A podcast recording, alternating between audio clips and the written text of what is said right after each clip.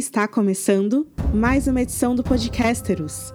Eu sou a Ana Carol Alves e hoje recebemos Felipe Bini. Olá, pessoal. Rafa Bacelar. E aí, Ana, e aí, galera? Beleza? E o Bruno Skitter. E aí, de boas? Dando seguimento à nossa leitura de A Dança dos Dragões, já estamos no finalzinho do livro. Hoje falaremos de mais alguns capítulos para vocês. Vem com a gente? Suba em seu lobo gigante.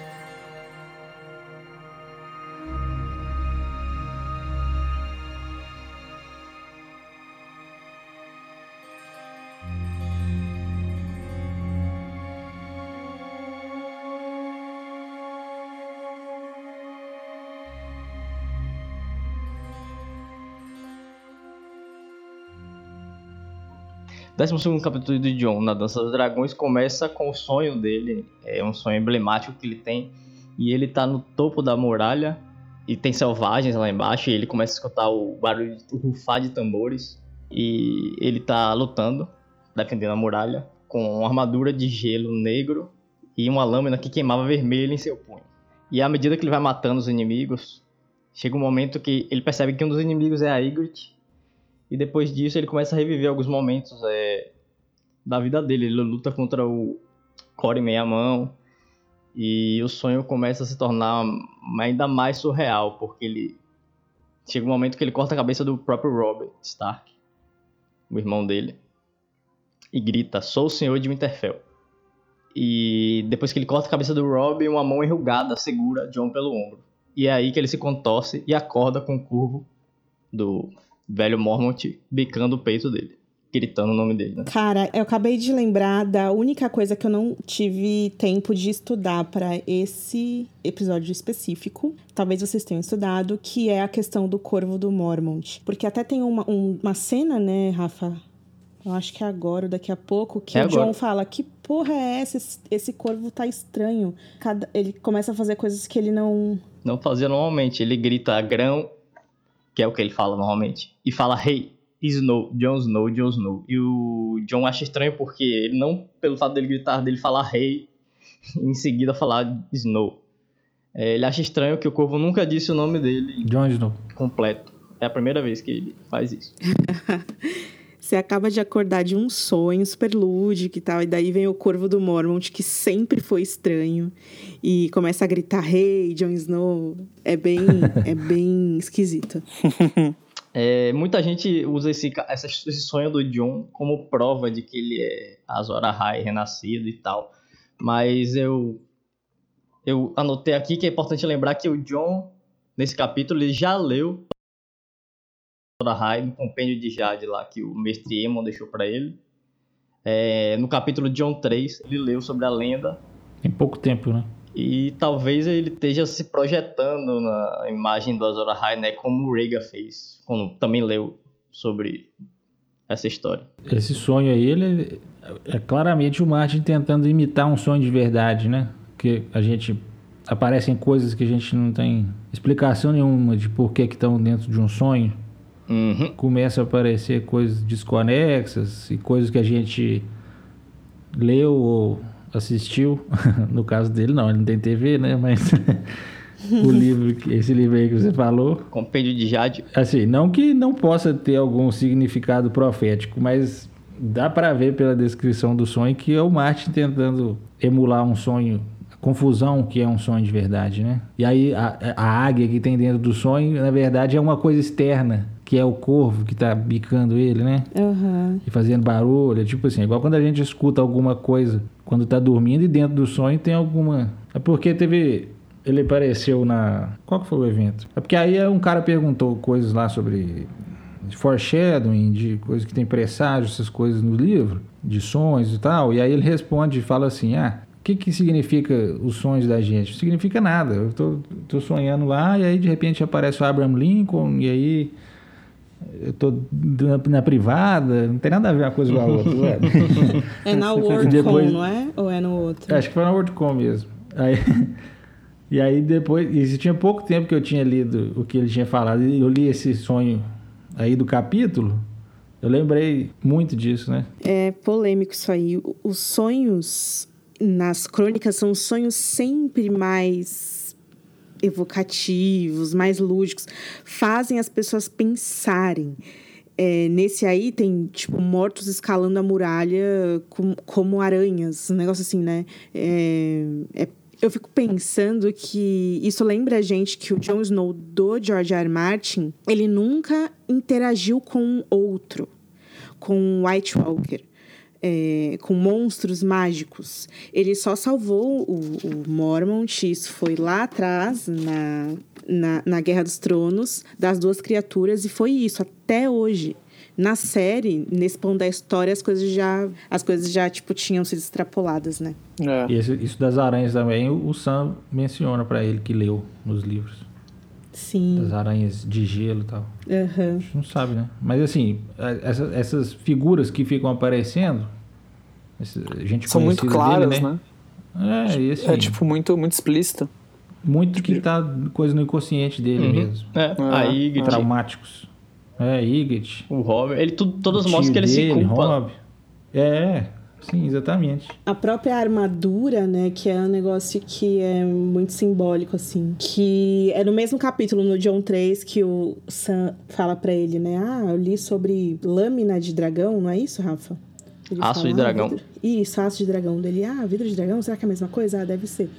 Daí ele já cria uma fanfic que ele, que ele tem uma armadura negra em que ele combate no todo. Ele suspeita que o Aço de Dragão seja o Valeriano já nessa, nesse capítulo. Só que ele não tem a oportunidade de testar, né? Como a gente falou já. Mas Ai. assim, especificamente sobre os corvos, que é a questão que eu queria falar. Ah, tá, do corvo do, do Mormont, né? Ah, sim, sim. Tem, tem, existem teorias a respeito, mas a gente tem muito pouca coisa pra É, é que nem o. fundamentar, né? É que nem o cara malhado, né? Fala as paradas assim, sei lá. Não, mas assim, realmente tem uma coisa estranha, porque o próprio John observa que tem uma novidade aí, né? É, Então, nesse, nesse, nesse capítulo é bem diferente. Tanto que o próprio Martin, ele, ele externa isso é, usando o John, né?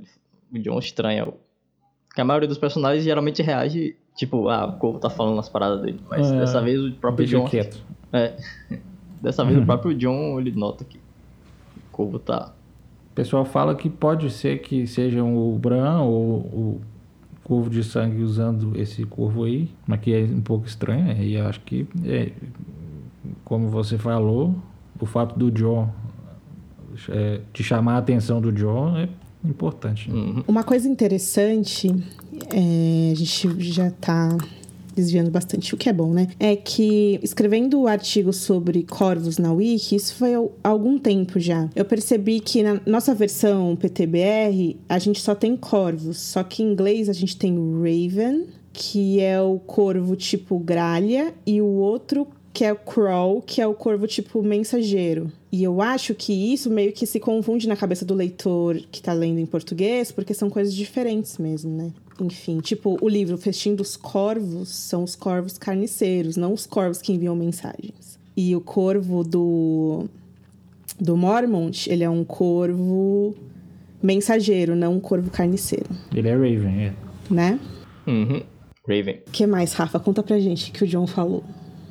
Bom, o John acorda, né, no grande dia, que é o dia que eles vão receber os selvagens que estão do outro lado da muralha. E ele acorda na hora do lobo, que é a hora mais escura da noite. Não sei, umas 3 horas da manhã, por aí. É antes do, antes do amanhecer, né? Hora do lobo. E todas essas horas que tem nome nos livros são horas da madrugada, assim. Depois da meia-noite e antes do amanhecer. Ah, isso é muito legal. Em Westeros, é, tem esse costume de dar nomes para horas específicas da noite. O George começou a colocar esses nomes das horas a partir do festim só. E aí parece que em ordem cronológica seria primeiro a hora do morcego, depois a hora da enguia, depois a hora dos fantasmas, depois a hora da coruja, depois a hora do lobo, a hora do rouxinol, por último. É, a hora do lobo é o período mais escuro da noite. Bom, o John ele acorda e sai das, da cabininha dele lá e no de jejum ele encontra o Ed Doloroso, que retornou de Monte Longo, né? O Ed Doloroso ele tava em Monte Longo lá com o MT de Ferro, que é o comandante de Monte Longo, e é para onde foram enviadas as esposas de lança. E aí o Ed Doloroso volta para poder pegar o restante das esposas que vão vir agora com a galera do Tormund. E o John ele fica bem feliz de ver o Ed e tal, pá. Nossa, eu não tô mais sozinho. Cara, brother. E aí eles atravessam um portão e eles encontram Tormund, o terror dos gigantes do outro lado, juntamente com mais de 3 mil selvagens. É que É, essa, pre- essa conta, na verdade, eles só tem no fim do capítulo, né? Porque eles Isso. acham que vão ser 4 mil, na verdade. São 3.119 no final. Isso. É, e o preço dessa entrada dos selvagens, que foi negociado entre o John e o Tormund, foram os, os objetos de valor, né, que todos os selvagens iriam ceder antes de atravessar a muralha, e uma centena de meninos como reféns, né, que seriam, que como a gente viu no capítulo da Dani, eles serviriam como reféns e como homens para a patrulha da noite. É, entre os reféns estão o filho do Varami, que desapareceu, né, desde o prólogo. A gente vê que ele tá vivendo a, a gente sabe que ele tá vivendo a segunda vida dele lá dentro do lobo, mas o Tormund não sabe e comenta que o Varami desapareceu. E tem vários filhos de selvagens importantes, como Hald Andarilho, Brog, é, Dev em pele de foca, Amor na máscara branca, que é uma bruxa com uma máscara de represeiro, que eu acho muito foda. Até uma ilustração dela. Putz, eu fiquei muito curioso. Tem lá na, na Wiki aquele Demico que fez. Eu tava vendo, esse cara ele fez quase 300 ilustrações pra, pra Wiki. Que depois saiu um jogo, na verdade, né, com a arte dele, mas é muita coisa. É, ele- ele- ele- o estilo dele não é meu favorito, não, mas é um trabalhão dele. ele tem um trabalhão. É, sim, é, é foda desvalorizar, assim, porque É. foram muitos, né? Uhum. E muitos, muitos personagens secundários que não existe nenhuma outra ilustração, Sim, mas sim, também sim. o estilo é muito. Ô, Rafa, me corrige se eu estiver errada, tá? Mas pelo que eu entendi, eles passam esses 100 meninos e até tem duas meninas que tentam passar e aí é, não dá certo. O Jo- O John fica com medo por elas, né? Porque. do bravo Danny Flint, que é, foi uma garota que se vestiu de homem pra poder servir a patrulha da noite. Era da casa Flint, né? Acho que são os, acho que é da casa dos Flint lá, os verdadeiros, que tem três. E ela há muito tempo ela se disfarçou de menino pra servir patrulha, na patrulha da noite e quando descobriram ela foi estuprada e morta. E aí tem uma canção sobre ela que o John comenta com o Tormund nessa hora, né? Nessa hora que eles descobrem as duas meninas ali disfarçadas. Aí o John comenta sobre o bravo Danny Flint. Exatamente, porque o que acontece, pelo que eu entendi do capítulo, eles passam esses 100 meninos, e aí depois eles passam os guerreiros, que é aí que tá essa galera da pesada, não é isso? E aí é depois que vem, tipo, a galera. É, que são as mulheres e os demais. Então essas duas garotas elas passaram um momento que deveria passar só os reféns. E aí o John ele fica meio que com medo porque elas estavam disfarçadas de meninos e tem essa história do Danny Flint e tal. Aí o Tormund fala alguma coisa do tipo sua espada pode cortar o, pes- a ca- o pescoço de um garoto tão fácil quanto corta um garoto, uma coisa assim. Mas aí, enfim, co- continua a, marcha e eles começam com, com a conversar sobre várias coisas, né? O John menciona que a Melisandre queimou o chifre de Joramun, que um, junto com o Mance, é o chifre do rei da, pra lá da muralha, né? Joramun, que os selvagens supostamente usariam para poder derrubar a muralha. E aí o Tormund diz pro John que, embora eles tenham achado aquele grande chifre num local na passagem por Skilling e que é um chifre realmente muito antigo, que ninguém nunca, nunca tinha visto um chifre parecido com aquele, aquele provavelmente não era o verdadeiro corno de Joramun, né? E eles decidiram dizer que era porque justamente porque era uma parada tão exótica que seria fácil enganar todo mundo. John confuso tenta entender se aquele chifre, se, a- se o Tormund estava dizendo a verdade pra ele agora ou se aquele era mesmo um chifre de Joramun. E aí ele se pergunta, né, se aquele não era, então onde que tá o verdadeiro? Porque era um chifre realmente majestoso, né, gigante e com várias paradas escritas e tal. Hum, a gente. Quando a gente lê os capítulos do Sunfest, a gente falou bastante disso, não foi? Na viagem que o Sam faz pra Bravos, tinha um negócio que ele poderia estar com o Berrante. Não tinha isso? Ele tá com aquele berrante que foi, que foi encontrado na neve. Enterrado. Junto com a. Junto com as adagas de... É, Que o fantasma achou, né? Uhum. é, que alguém deixou lá há pouco tempo. Porque tava tudo embrulhadinho e a neve tava mexida, molhadinha. Tá com um cara que foi quem? As Filhas da Floresta? Não sei. Nossa, tá Bendy. foda. É, tá foda É, essas teorias ruins, sei né? lá. É um cara É, desse. mas, é, mas esse, esse berrante aí, muito provavelmente tem algum significado mesmo, esse do Sam. Aham. Mas será que é o do Joramun? Talvez. É, pro John ter, Essas coisas são meio pro John ter não perguntado... literais, né? É, pois é. Pro John ter perguntado nesse capítulo, acho que tudo indica que a gente já viu esse berrante em algum lugar. né? Agora, o Rafa falou sobre as prendas que eles têm que dar, né, como pedágio para passar a muralha. E isso é uma coisa muito interessante de falar, Rafa, porque teve um leitor, o Bini deve ter isso mais fresco na memória, teve um leitor que falou que a gente deixou de falar que entre essas prendas tem um. Ele, é, é, o John descreve lá uma. cabo de uma espada que tem alguns. umas pedras incrustadas. Três não é safiras isso? no cabo. É. Isso. É, eles vão deixando os presentes dele à medida que eles passam. Dentro de. Uns, umas paradas lá. E o Boy March vai anotando o que cada um vai entregando. Pra comprar comida depois, né? é, John pensa isso mesmo. E o John. E um dos desses. Desses troféus, né? É uma espada quebrada com três safiras no cabo. E parece, muita gente diz que é a espada do Emma Royce, que é aquele patrulheiro que morreu lá no prólogo de A Guerra dos Tronos. É uma espada normal, tá? Vale lembrar que a espada dos Royce, que é Lamentação, a de Aço Valeriano, já foi perdida há muito tempo. Essa seria a espada do Emma. Eu fui no prólogo de, de A Guerra dos Tronos para ver se eu encontrava alguma coisa, alguma descrição dela é, referente às três safiras, mas eu não encontrei. Eu só encontrei a parte que o Guard, né, que é o cara do prólogo, ele descreve a espada, é, a hora que o Weimar tira a espada da bainha, e ele fala que joias cintilaram no punho e o luar percorreu o aço brilhante. Era uma arma mag magnífica, forjada num castelo e, segundo aparentava, novinha em folha. É, o Will duvidava que tivesse sido alguma vez brandido em fúria. É o Will, né, o cara do prólogo. Desculpa, eu disse que era o Garrett. É só isso, então, né? Só isso de descrição que eu achei dessa espada. Então, É, apesar dela não ser de aço valeriano, ela é muito única pra, Única. pra muralha, né? é, Os caras não a- Não só eles não forjam espada, como essa aí ainda tinha essas joias no, no punho, né? é, e ela quebra também no final do capítulo. Então, Uhum, tem isso também. Pô, mas na realidade tem vários outros tesouros interessantes, né? Tem a é, um elmo feito com cabeça de unicórnio. E que eles descrevem como se unicórnios existissem mesmo nesse universo. Nesse capítulo eu fico. Ok. É, são várias coisas. Cálices de ouro, berrantes de guerra, é, um pente de jade, um colar de pérolas. E aí o John realmente pensa, ele se pergunta quanta comida você poderá com- comprar. né? Bom, de- com a galera maior, no final, vem as filhas beijadas pelo fogo do Garrick Sangue de Rei, né? Que diz que é descendente do rei pro lado da muralha, Raimund Barba Ruiva. E o John nota que as, as princesas, né, por terem sangue real, podem despertar o interesse da rainha Celise. Imagino que por causa de casamento, né? Que ela pode prometer, sei lá, alianças. Mas aí o Tormund afirma que elas, na verdade, descendem do irmão caçula do Barba Ruiva, né? Que era o cara que fugiu lá. O Corvo que Arde. É porque é Red Raven em inglês pra poder rimar com Craven, mas em português, pra rimar com covarde, ficou o Corvo que Arde. covarde, corvo que arde.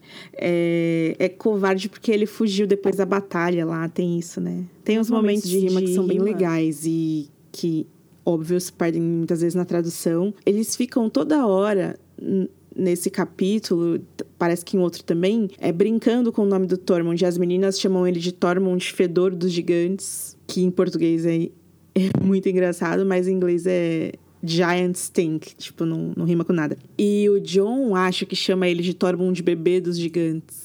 Que em português não tem graça, mas em inglês é, é Tormund Giants Babe, né? Pra rimar com Tormund Giants Bane. Na retaguarda dos selvagens, o Tormund inclui um Morg, um, né, um troca-peles, que é o Borrock, que é acompanhado por seu javali. É, o fantasma e o javali parece estar prestes a se comerem vivos, e é men- mencionado que eles deverão ficar presos enquanto os selvagens estiverem hospedados em Castelo Negro. Os javalis eles têm um papel importante, né? É, tem aquela teoria de que quando aparece um javali, se, é, ele está prenunciando a mudança de regime. Tipo o Robert, que foi muito por um javali, e no casamento do Joffrey também, que teve o javali servido lá, e no Arena de Dasnak, que a Barcena lutava com o javali, né? Antes do Drogon chegar e levar a rainha de lá de Mirim. E aí tem essa teoria de que o javali ele simboliza a mudança de regime. Nesse caso também a gente sabe o que acontece com o Jon depois. É o Borrock, ele se refere ao Jon como irmão, só que talvez por ter reconhecido que o Jon também é um troca-peles, ou simplesmente por ser um irmão da patrulha. Não, isso é muito interessante, mas o- uma parte que eu acho interessante também é que é descrito que alguns dos guerreiros, eles passam sorrindo pro John, tipo, felizes com um trampo novo. E tem uns que, tipo, nem olham pra ele, ficam putos, assim. É uma situação bem dividida, assim, né? A Morna Qual- até beija a mão dele, tira a máscara pra beijar a mão dele. É, ela fala um negócio assim, tipo, ah, é... Como que ela fala? Serei Tipo, o seu ah, homem ou sua mulher, o que preferia, uma coisa assim, né? Isso, isso. É. Bom, e aí depois dessa, dessa parada com o Bora, que eles passam, os, os selvagens passam, é, o Tormund ele oferece o filho dele como refém também, o Dream, que é o filho mais novo dele, e manda que Toreg, o outro filho dele, volte para poder queimar os corpos, porque ele diz que sempre sempre que eles deixam um acampamento, algumas pessoas acabam ficando lá. É, os mais velhos e mais fracos acabam morrendo por causa do frio, da fome. E para que esses corpos não acabem virando whites, né, como aconteceu com o Thorwind, que é o outro filho do Thorwind, que ele teve que matar porque morreu de frio e se tornou um white. E para que isso não aconteça com os, os selvagens que ficaram no acampamento, ele manda que o Toreg, o outro filho dele, vá lá e queime os corpos. E aí todo mundo passa e o John ele ainda faz algumas alguns comentários sobre ele pensa, né, na verdade, sobre como o Castelo Negro está mudado, né, com a chegada dos selvagens. É, alguns parecem até bem esperançosos com a mudança, já estão seguros do outro lado da muralha e ficam brincando com bolinhas de neve. E ele se lembra do que ele fazia o mesmo, né, com o Rob e o Bran e a Arya também, em Winterfell. Ah, uma coisa interessante, Rafa, é que, como você disse, começa com a hora do lobo, o episódio, o capítulo. Uhum.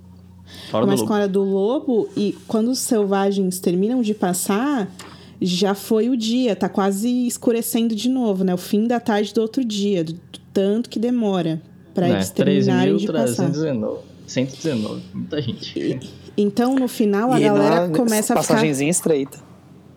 É, pelo Eles portão reclamam embaixo, É. né? E aí os caras começam a ficar desesperados com medo, porque começa a pingar um pouquinho de neve aqui e ali, né? Eles começam a ficar desesperados com medo de nevar e os outros chegarem e matar todo mundo e tal. Ah, tem uma parte que eu anotei aqui que eu achei interessante. Tem uma parte que, o- em português é assim, um floco de neve dançou no ar, então outro. Dance comigo, Jon Snow, ele pensou. Você dançará comigo em breve. Que É, porra em- foi essa? Eu também anotei isso. É, eu também anotei. Em inglês, essa frase ela foi escrita com palavras que são parecidas com as que, o, que a Alice Castark disse pro John durante o casamento. Que é quando ela, ele- Ah. ela pede ele pra dançar com ela, ela usa palavras parecidas, que é a palavra anon. Eu anotei aqui, anon. Não é em breve, assim, né? Anon, anon. A-N-O-N. Quando ela fala essa palavra, ele fica todo tchananã. É, eu não sei se é uma coincidência ou se é uma palavra nova que o Martin descobriu e decidiu usar, sei lá. Ele gosta disso, né? Mas ó, também eu acho que é referência a isso aí da Alice. Pelo que eu entendi também. É, mas por que ele pensar na Alice nessa hora? Só que aí ele tá falando da neve, parece. Da neve, né? isso. Os flocos de neve dançando no ar, e aí ele pensa nisso. É, Eu também parei nessa, nessa passagem. Porque, e ela- e ela, é, e ela é separada, assim, né? Uhum. É um parágrafo só disso. É, mas essas descrições, que a gente até comentou isso, a gente tem comentado isso em alguns capítulos do John já. O romance, que são as, as descrições que ele faz da neve, da muralha, é quando o sol começa a nascer, né? Quando eles começam a passar os selvagens. Aí. A muralha ele chora. fala. A muralha chora. né? e aí ele fala, ah, e raios púrpura e rosados atravessaram a muralha. É muito bonito, assim, né? Muito evocativo. Bom, aí é importante falar aqui que é, a gente esqueceu de mencionar algumas, algumas tensões que tiveram né, durante a passagem. Tipo, alguns selvagens brigaram por causa de um carro de bois que ficou preso, to- atolado na neve. E também a própria, é, o jogo de poder ali entre o John e o Tormund, que aconteceu bastante, né? Do tipo, o John chamar o fantasma pra poder meio que intimidar o Tormund e os selvagens, pra ficar do lado dele ali. Não foi uma parada assim tão arco-íris e floco de neve e tal. Mas no final, no final deu certo. Achei legal isso aí das descrições que tem muita variedade, né? Nas descrições, não é tipo assim, é, vai passar os- vão passar os selvagens e é uma massa uniforme, todos os selvagens são iguais. Ele faz Não. questão de, Uhum. Verdade. Ele de fala mostrar que- a variedade, a diferença entre eles. Quem tá, quem, tem gente com medo, tem gente que não tá. Tem gente pelada, gente com roupa. Tem, É, tem gente mesmo. pelada, é verdade. E o Martin descreve que tem gente de todas as cores. Isso não é verdade. Isso. Tem gente ruiva, loira, mas não de É. todas as cores. Mas eu entendo o que que ele quer Cor de, dizer. cor de cabelo, talvez. De pele, É. provavelmente não. Ou cor de pé, né? Tipo os cornopés que tem o, o pé preto e tal. Mas nesse capítulo, o Martin reapresenta, né, algo que ficou lá atrás na, na Tormenta de Espadas, que são alguns dos clãs, né, Rafa? Que tem os caras do, das, da Costa Gelada lá, que eles é, Da são os homens Morsa. morsa, isso. e que eles, parece que são dois povos entre eles, eles se odeiam, daí o Tormund fala, é, cuidado com esses aí que os homens são ruins, as mulheres são piores ainda e tal. É. No final tudo dá certo, os selvagens conseguem atravessar, né? Tudo dá certo, depende do ponto de vista. O Boimachi não gostou muito, ele faz aquela cara, aquelas... Ele tá com cara de infeliz, miserável. Tem, tem toda a questão do John querer mandar todas as mulheres pra. Como que é? Monte O Longo. castelo? Monte Monte Longo. Longo, porque ele fala que ele não confia nos caras e tal. Daí ele fala: ah, eu vou mandar pra lá, porque pelo menos lá tá o Ed e o Emmett. Pelo menos os dois eu confio, né? De todos aqueles homens, o John confia em dois, Em talvez dois. no Cetim, né? É, é, é- é muito ruim Confia isso. no couro, é, poucos, né? É, o Couros, que, que era um, um selvagem também. Então, Isso, tem isso também. O, o João, ele usa o Couros como propaganda, né, pros selvagens. Ele leva, ele faz questão de levar o Couros pro outro lado da muralha pra mostrar pros selvagens que ali dentro da muralha tem lugar pra eles, sacou? Pra poder, que eles podem é, prosperar ali dentro. Tem vários sinais silenciosos que ele quer passar, né? Quando a escolha do cavalo dele também, Uhum. eu lembro disso, que ele é um cavalo que ele nunca usaria normalmente, mas ali ele só queria fazer um show, né? É. Pra parecer imponente e tal. Isso é uma outra questão de tradução que eu queria falar aqui no podcast, porque eu fui fazer o artigo sobre cavalos na Wiki. E assim como cerveja, o Martin dá vários nomes para cavalo. Tipo, tem o corcel, palafrem, é, cavalo de guerra, não sei o que lá, não sei o que lá. Tipo, são vários nomes di- diferentes, assim, né? É, tem cavalo de carga, enfim. E na leitura, não sei se é porque eu sou muito leiga nisso, você não diferencia os cavalos. Por isso que é interessante o que você falou, Bini, porque realmente tem diferenciação nisso, né? Garrano, lembrei. Garrão, Mas enfim. é. Garanhão, vários tem, tem nome pra cacete. Olha lá, o cavalo de- desse dia é um Corsair. Corsair, como é que é o nome em português? Eles usam corcel e corsário, um negócio assim. Essas, essas, esses termos não tem uma regra nos livros. Cada vez os tradutores usam um termo diferente, sabe? É legal comparar lá a Wiki gringa com a brasileira, vocês vão ver. Olha lá, aí ele fala aqui que ele não era o tipo de montaria que o John teria escolhido pra uma lá, pra É, lá da ele- muralha, né? Ele faz isso pra intimidar mesmo, né? Pra impressionar e tal. Um jogo Mesmo. psicológico. Da mesma forma que ele bota o fantasma lá do lado. Mais tarde, né, depois que tudo acontece, que os selvagens atravessam e tal, o John recebe uma carta de Cotter Pike é, dizendo que ele tá preso em Duro lá e pede ajuda. né? É, ele revela que os capitães Bravosi e Taisho permitiram apenas a selvagens mulheres e crianças a bordo de seus navios e que a bruxa do bosque é, os tinha chamado de senhores de escravos. É, isso a gente vê no capítulo A Garota Cega da área. É, a mãe topeira, ela, que é essa, a bruxa, né?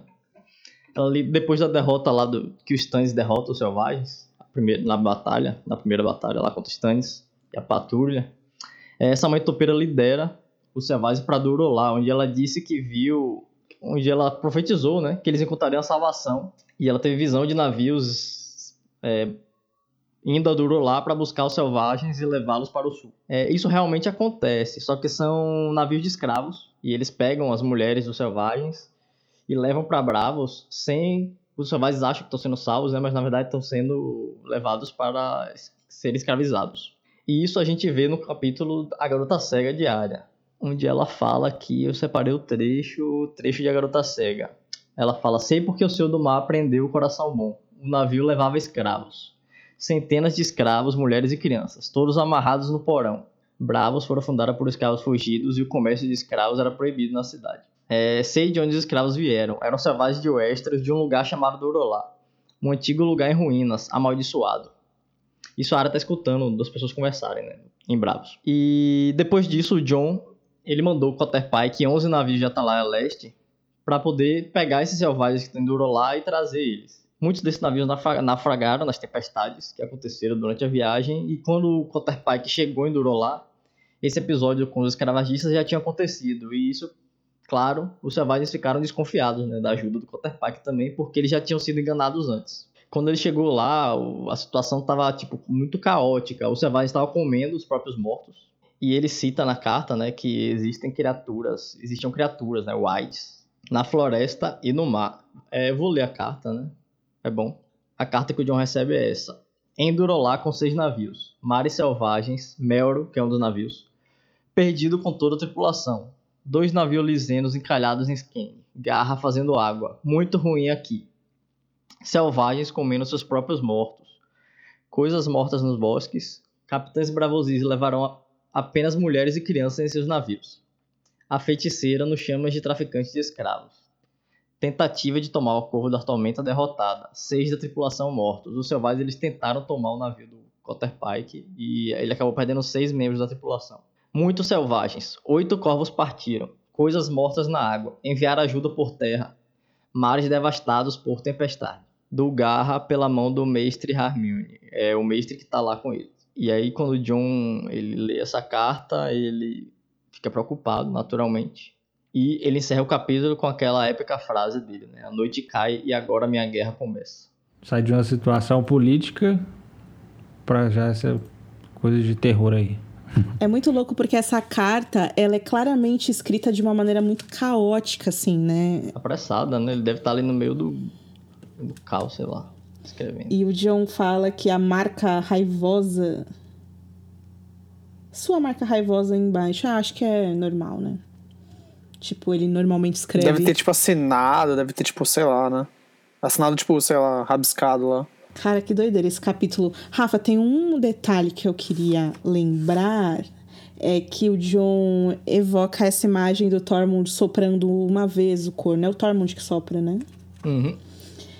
que normalmente seriam selvagens e agora é sim selvagens passando e todo mundo sabe um, um toque, Normalmente né? seriam patrulheiros, no caso. Ah sim sim. Patrulheiros retornando isso. ah e uma coisa também que a gente se distancia às vezes por deixar o livro de lado e reler só depois é que o John vê os meninos passando e ele lembrar aquele ali tem a idade do Bran pelo menos a idade que o Bran teria se o Theon não tivesse matado ele tipo o, o Jon Snow acha que os irmãos estão mortos Uhum. que doideira né É, e Durolá, tu- tudo que a gente vê de Durolá no livro é isso aí, né? A carta do Cotter Pike. Verdade. Coisas mortas bosque, coisas mortas na água. A gente não sabe nem o que que é, né? Essas Uhum. coisas. E a ideia me parece que é essa. Justamente deixar essa hora de mistério aí que dá mais medo ainda. Né? É, tem uma coisa que o Tormund fala. Ele fala: Ah, Tormund, me fala o que que você sabe aí desse, dessas galera que vem com frio e mata gente. Daí ele fala: Cara, você não sabe de nada. Você matou aqueles caras mortos lá, eu ouvi dizer, mas o Mance Raider matou uma centena deles. Um homem pode lutar contra os mortos, mas quando os mestres deles vêm. Quando a névoa branca se levanta, como se luta contra a névoa? Tipo, muito É, louco, né? E ele fala a Que frase da medo. Ygritte, né? É, começa a fazer Sim, assim. sim. E aí o John fala, tem razão, eu não sei. E se os deuses forem bons, eu nunca saberei. E aí o Talmud fala, os deuses raramente são bons. Pergunta, né? Sua espada pode cortar o frio. É da hora essa. É, É sem gelo. Ele, ele, ter- ele termina essa. Esse capítulo aí foi muito influente na TV, né? Foi. Sim. Tirou toda a ideia do episódio e o fato do laço valeriano servir contra outros. Muito provavelmente vai se confirmar no livro também. Vai. Mas não vai ser com o John, É né? interessante isso, o cara, o cara morre antes de ter encontrado um outro. Não, eu queria falar do nome do. O nome do barco que. O nome do barco, mano, que pega os escravos lá. Que pega os selvagens lá no. Enduro lá é coração bom. Sacanagem. Coração bom. Uma outra coisa que eu tinha anotado aqui é um tema que ele fica sempre mais recorrente nos capítulos do John, conforme o livro vai chegando ao fim, que é essa ideia, tipo, romântica e triste da natureza alheia ao sofrimento humano. As mães, elas levam os meninos, né, os que vão ser os reféns, elas levam eles, né? E eles não se. Na despedida deles, ela não é uma despedida calorosa, eles não choram de medo, de nada, eles simplesmente vão. E aí o John fala, é, pensa, né? Este é um povo do inverno, lágrimas congelam em seu rosto, lá de onde eles vieram, né? Tipo, eles não sabem chorar porque a- o frio não deixa, as lágrimas não escorrem. É muito triste isso, né? Pesado. E aí também a ideia que o Tormund fala pra ele de que muitas daquelas pessoas sequer viram patrulheiro na vida, eles não sabem nem o que é e tal. Ah, ele fala, eles precisam aprender que a patrulha da noite não é, na- não é nada a ser temida. É aquele jogo de poder que você falou, né, Rafa? Uhum. E aí ele chama o lobo. É, aí o João fala, é, essa lição não sei não se eles precisam saber, ele chama o fantasma. Isso aí também é uma coisa que eu acho interessante na construção aí do Martin, que ele não. Eu que tinha falado antes já, que não é uma coisa uniforme. Todos os selvagens conhecem a patrulha, odeiam a patrulha e não sei o quê. Tem muitos pensamentos ali, tem gente que não conhece, tem gente que conhece, gente que só ouviu falar. Isso aí faz toda a diferença na construção da ambientação, né? É. do que é muito fácil você escrever uma história que todo mundo tem um, um bloco de gente que é totalmente uniforme, todo mundo pensa igual e todo mundo é totalmente É, um monte. O, parte da galera que passa sorrindo lá deve estar imaginando, né? Que, tipo, pô, é o cara que tá dando abrigo pra gente. tá ligado? Tipo, e, é, no. e eles estão morrendo de medo. É. E tem uns, assim, mas todos estão passando por medo, mas tem várias reações mesmo assim, né? Todo mundo quer passar uma impressão diferente para ele e isso aí que dá mais torna mais realista para o leitor, né? Em vez de simplesmente descrever, passaram 3 mil selvagens, todos com medo. Não, não é assim, nem todo mundo, com certeza, não estaria com medo num- numa situação real, né? Eu sempre tenho essa ideia, assim, gente, de que o, o problema das Crônicas de Gelo e Fogo é que cada pessoa que o Martin apresenta, ela poderia ser uma história, ela poderia ser um Dunk Egg, sabe? É isso que é legal, né? Você dá agência pra todas elas. Tipo, dá pra- É. você fica com vontade de saber mais da história dessas pessoas, assim, né?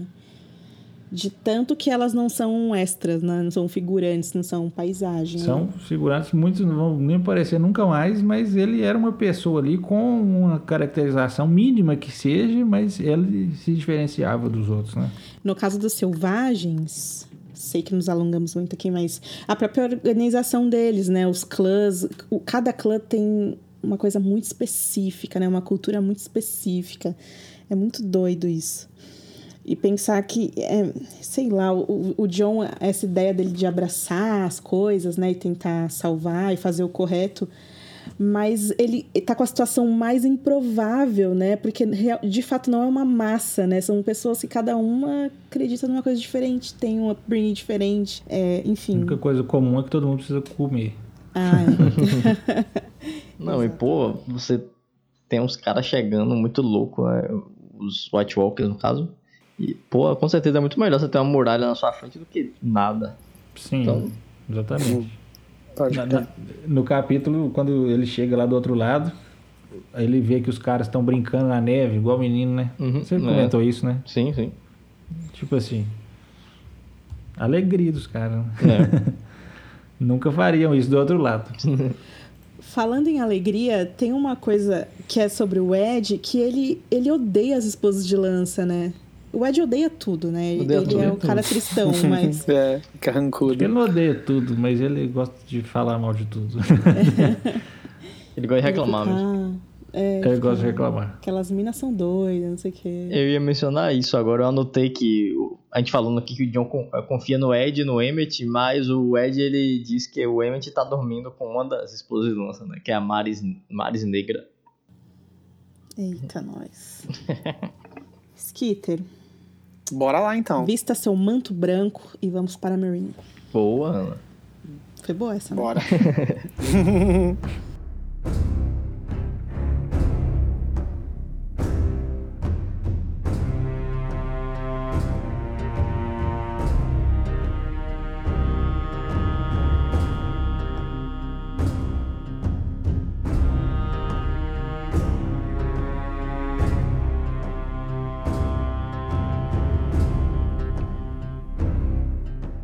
Essa parte mais imagética, assim, que é uma coisa que eu não tinha parado pra pensar muito, que foi mexendo nos arquivos do site, que eu vi uma ilustração do Barristan, e eu tinha esquecido como o Barristan é nos livros, e ele é tipo cabeludão, né? É, ele é, pode crer.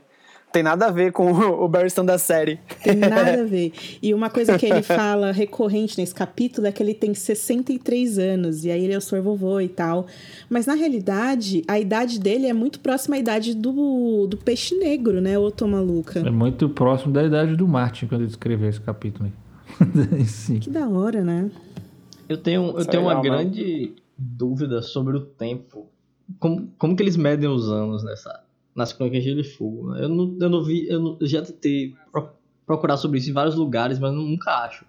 Porque Mas tem a resposta. Ele falou, falou que é pelas luas. é diferente, né? Porque, tipo, às vezes ele fala, ah, o Barristan com 10 anos montou no cavalo e, sei lá, e já era um, e quis entrar no, no torneio lá, pá. Putz, eu fico imaginando a criança de 10 anos. E também tem pessoas que começaram a montar os dragões com, tipo, 3, 4 anos. Eu fico imaginando assim, caralho, mano, 3, 4 anos não dá pra fazer essas coisas, não. Sacou? Então, é, eu acho porque que... o dragão é pequeno também. É isso que eu ia falar. Pros dragões também é, porque. É, Não sei, não... Quando ganhava o ovo quando, o ovo quando era criança, o ovo eclodia, ele montava já no dragão, devia ser do tamanho de um cachorro. um sei lá. cachorro. É. É, pode ser, eu não pensei nisso. Mas eu sempre, eu sempre acho meio estranho. Esse da contagem do tempo aí tem, tem declaração do Martin já Tem? falando disso.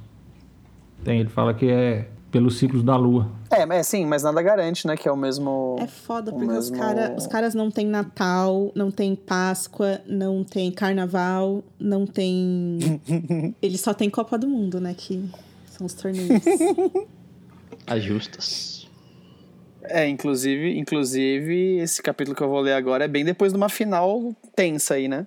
De um, Sim. De um, de um jogo esperado pela galera. É. A gente tem aniversário de rei, de rainha, de príncipe, princesa. Tem uns feriados, tipo, que a Cersei fala do Dia da Donzela, que é religioso. Tem o Festival da Colheita, que é em Winterfell, lá na, na Fúria dos Reis.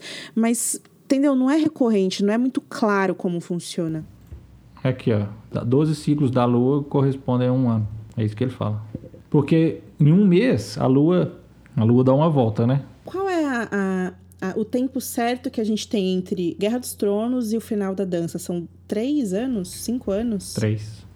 É porque tem alguns capítulos que do Guerra que são em 297, os primeiros. Mas a maioria é tudo em 298.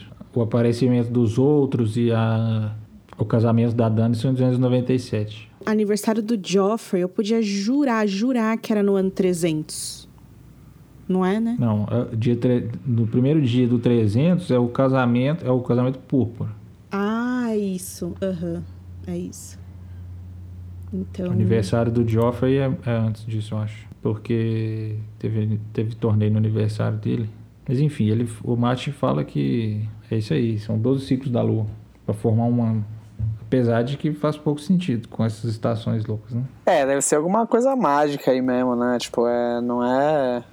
É, o caso das Não- estações não tem- é, é, é isso. É- É, ele fala que é mágico, como. mas assim, comprometeria, com certeza, a contagem do tempo. Porque, assim, a pessoa conseguir marcar um mês com base no ciclo da Lua, ok. Só que você marcar quantos meses você vai ter no ano? Por que, que você vai marcar? Porque teve quatro estações, é por isso que existe. Sim, sim. É que se você for fazer. Se você for, for traçar muito, puxar muito na realidade, aí você vai ferrar todo mundo, todos os agricultores aí de, do mundo, né? Tipo, os caras não conseguem controlar nada, como é que eles vão saber o que plantar na hora certa e tal, esse tipo de coisa, né? Tem toda essa, essa treta aí que tem que dar uma abstraída mesmo.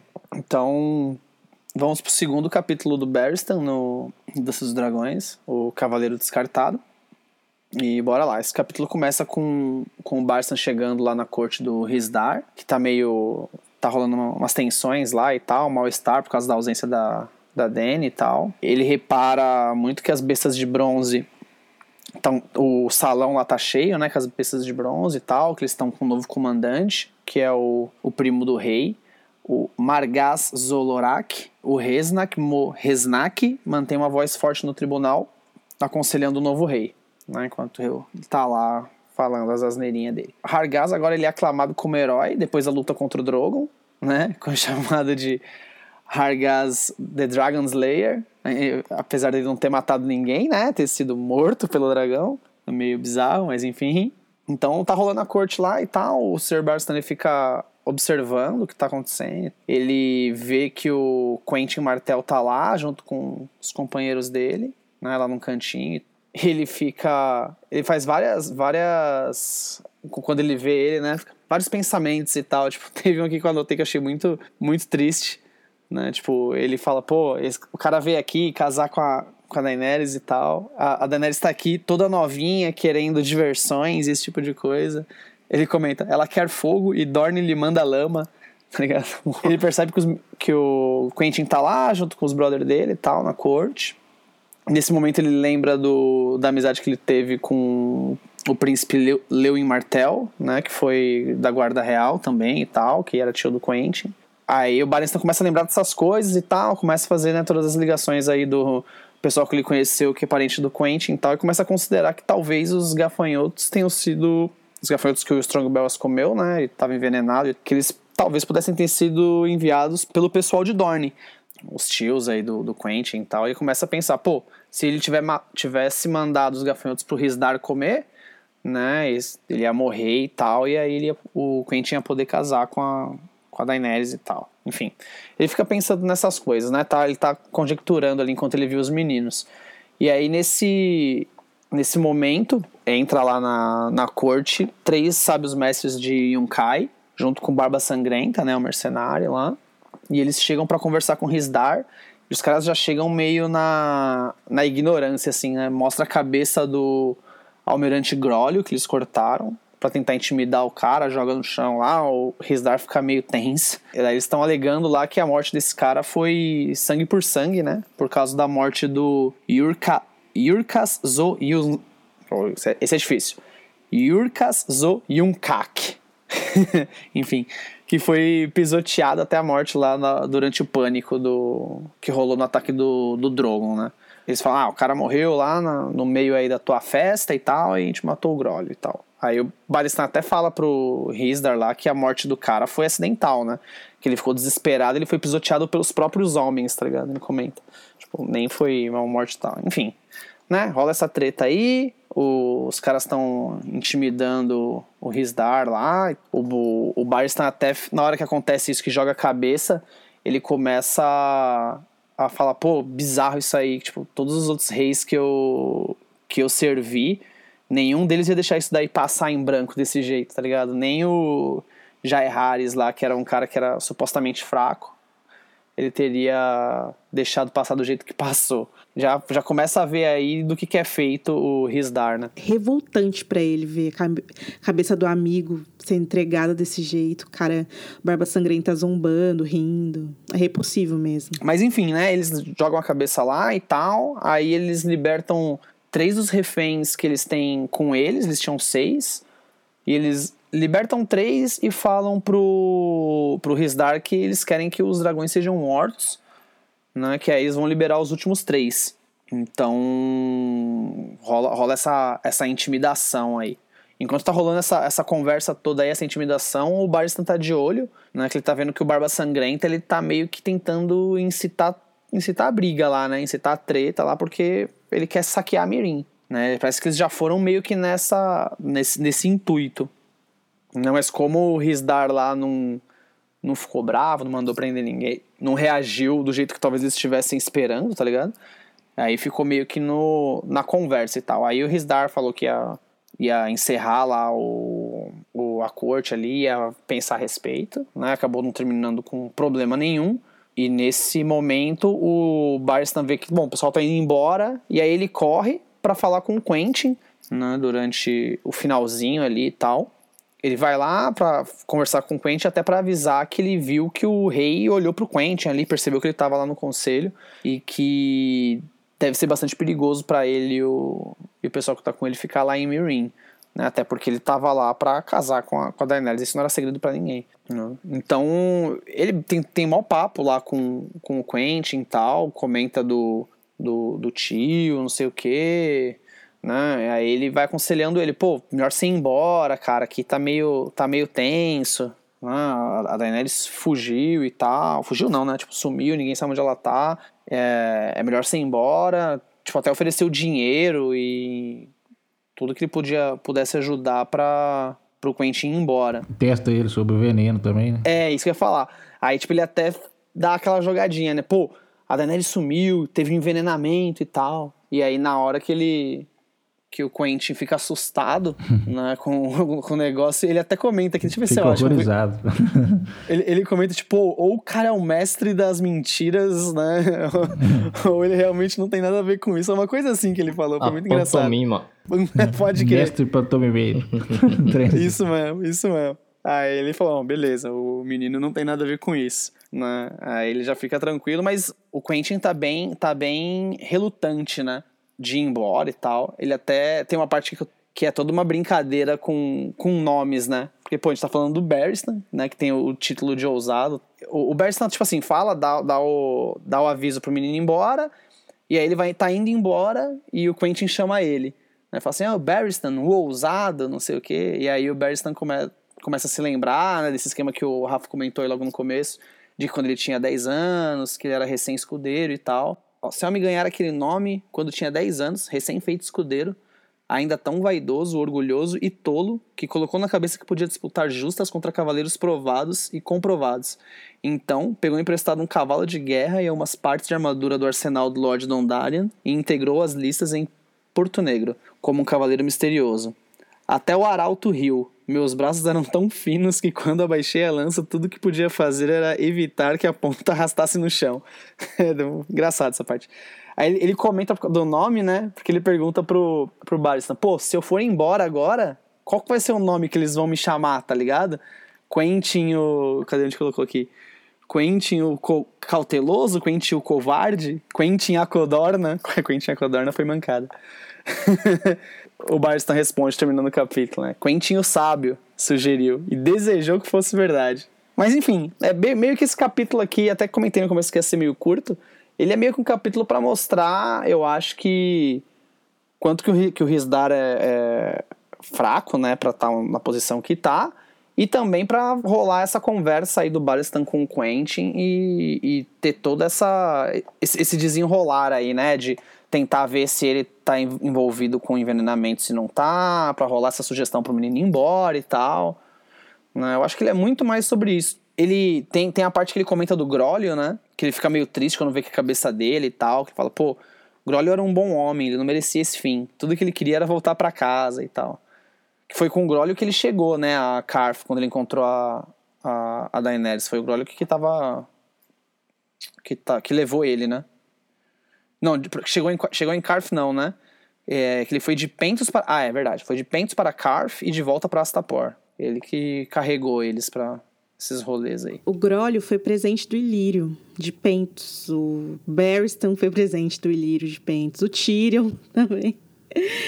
Esse capítulo é, é bem esse momento do Barristan pensar nessas coisas, recalcular a rota. É, ele agora é o cavaleiro que foi descartado, né? E o Quentin é o pretendente rejeitado. É basicamente como se esses dois capítulos Fosse um fossem só. um Fosse só, um quase. só. Exatamente, exatamente. Eu tinha anotado aqui que é tipo um fio para ligar o arco. Uhum. Mas assim, fica- esse aqui fica mais claro ainda que a função do Barstan, pensando do ponto de vista de escritor, não de dentro da história, né? Que ele foi introduzido para resolver o problema que o Martin estava tendo do arco de Meereen. Esse, esse capítulo aqui, ele é claramente isso, né? É, eu acho legal esses, tipo, quando ele comenta de quando ele ganhou o nome e tal. Aham, é. Ele comenta um tem que pouco rechear, do. né? é, é, essas, essas coisas são as mais legais, eu acho. É, Eu acho que esse capítulo cena do Quentin é porque é, o Barristan ele vê o Quentin de uma maneira diferente que o Quentin se vê ali, né? O, o Barristan ele compara o Quentin com o Jabalachô lá, o, o cara do. O, o Ilhéu do Verão, o exótico do Robert. E o Quentin ele acha que ele tá ali, tipo, um convidado de honra, não sei o quê. E o Barristan não, ele já Ah, tem uma outra crer. visão. Então ele é meio que pra. é, tipo, se fosse um capítulo do Quentin, seria uma parada meio que. é, o Quentin tá meio que boiando ali, eu acho. No começo do capítulo, o Barristan é, descreve o trono, né? Que o, o Risdar trocou o trono. É, que a, almof- a- o da Daenerys, ele era o troninho lá bonitinho de ébano, que o Barristan colocou almofadas em cima para que ela ficasse mais confortável. Tem até um- uma thread no Reddit sobre isso que é muito interessante, que é você colocar almofadas no troninho para a rainha se sentir mais confortável. Governar não deveria ser confortável, né? No entanto, Barristan tá ali tentando fazer que a experiência da Daenerys seja mais confortável. E aí também tem umas coisas sobre é, como vocês têm dito sobre o ponto de vista do Barristan, né? Que é parecido com o da Daenerys por serem dois Westeros e que tem um pouquinho de aversão à cultura local e tal. Como o Barristan vê a reação dos libertos com o fato da mãe deles não estar mais ali, né? Nos rostos da multidão via raiva, tristeza, desconfiança e medo, né? Quer dizer, é de novo o Martin dando o que a gente falou lá sobre os selvagens, né? Tipo, um pouco de agência, um pouco de personalidade para essas pessoas. Elas estão sentindo algo, elas não estão felizes com isso, né? E uma terceira coisa que é a opinião do Barristan sobre o Gary's Drinkwater. Eu não sei se você comentou isso, porque eu levantei para beber Não água. comentei. Eu anotei isso e eu ia falar no próximo capítulo disso. Fale. Acho que você vai falar uma coisa aqui. É, porque o Barristan não gosta dele. Ele fala, é, esse aí que devia ser o príncipe, né? As, as coisas poderiam ter sido diferentes, tá? Ele é mais bonitinho. Havia algo de agradável demais em Drinkwater. Em Drinkwater. Moeda falsa, o velho cavaleiro pensou. Havia conhecido muitos homens assim antes. É um ponto de vista bem diferente, né? Do, do personagem, assim, porque... É, o Drinkwater é meio folgadão mesmo, mas assim, a gente, ele não entra em detalhe pra gente saber o que, que exatamente que ele quer dizer com isso, né? Talvez seja justamente a juventude que ele não tenha mais, ou talvez... Talvez, aí eu achei isso também. Ele fala, não gosto, mas não também. Ah, já vi muito desse tipo. Qual, que tipo que é esse, cara? Ele fala. Exatamente. É, tem um lance que ele faz que até, não sei, se, talvez seja um pouco até cansativo essa altura do livro ficar fazendo isso, mas é, ele fala: ah, a garota ansiava por. A Daenerys, né? A garota. Ansiava por poesia, paixão, risos. Ela quer fogo e Dorne lhe manda lama, né? Tipo, ela quer o Dario e o Dorne mandou pra ela o menino mais ou menos. Daí ele fala, mas lama, é, você pode baixar a febre com cataplasma, você pode plantar sementes, mas nem todo mundo vê né, o valor da lama. Tipo, é um negócio meio tipo, ai, tá bom, acho que eu entendi. mas... Agora, uma coisa do Garrys que eu achei interessante é que, em contraponto, desse capítulo pro outro, ele parece que muda de opinião muito rápido. Nesse capítulo, ele enfrenta o Barristan, quando o Barristan sugere que eles saiam né, da vão cidade. Ah. Né, o, o Garrys fala: devemos ter medo de Rizdazzolora, que você acaba de ver. Ele se intimidou diante dos Incaítas. Mandaram a cabeça pra ele e ele não fez nada. Tipo, o Gary chega a enfrentar o Barristan. E aí no capítulo seguinte ele já tá. É, se o Barristan usar o disso pra ir embora, é melhor a gente escutar isso aqui. É que o Quentin também se mete em umas que puta que eu pariu, né? No- É, Tem que dar pede, razão, né? Agora, sobre o Grolio, é realmente muito triste. Ele até comenta, né, que ele tinha família, ele tinha filhos, esposa e tal. Sim. Eu tava pensando pelo fato dele ter uma relação. Ele até comenta isso também, que tinha um- ele já tinha visto milhares de cabeças mortas, decepadas, mas que essa aí ele tinha sentimento diferente, porque ele tinha um apreço pelo cara, né? Uhum. E, e durante o capítulo ele. Quando o Barba de Sangue joga a cabeça lá, ele fica pensando como é que seria a reação dos outros reis a quem ele serviu. Ele não pensa como é que a Daenerys reagiria. Não, é E- mesmo, pode crer. Eu acho que ela ia ficar bem com raiva. Ia mandar queimar ele. ia mandar quebrar na hora.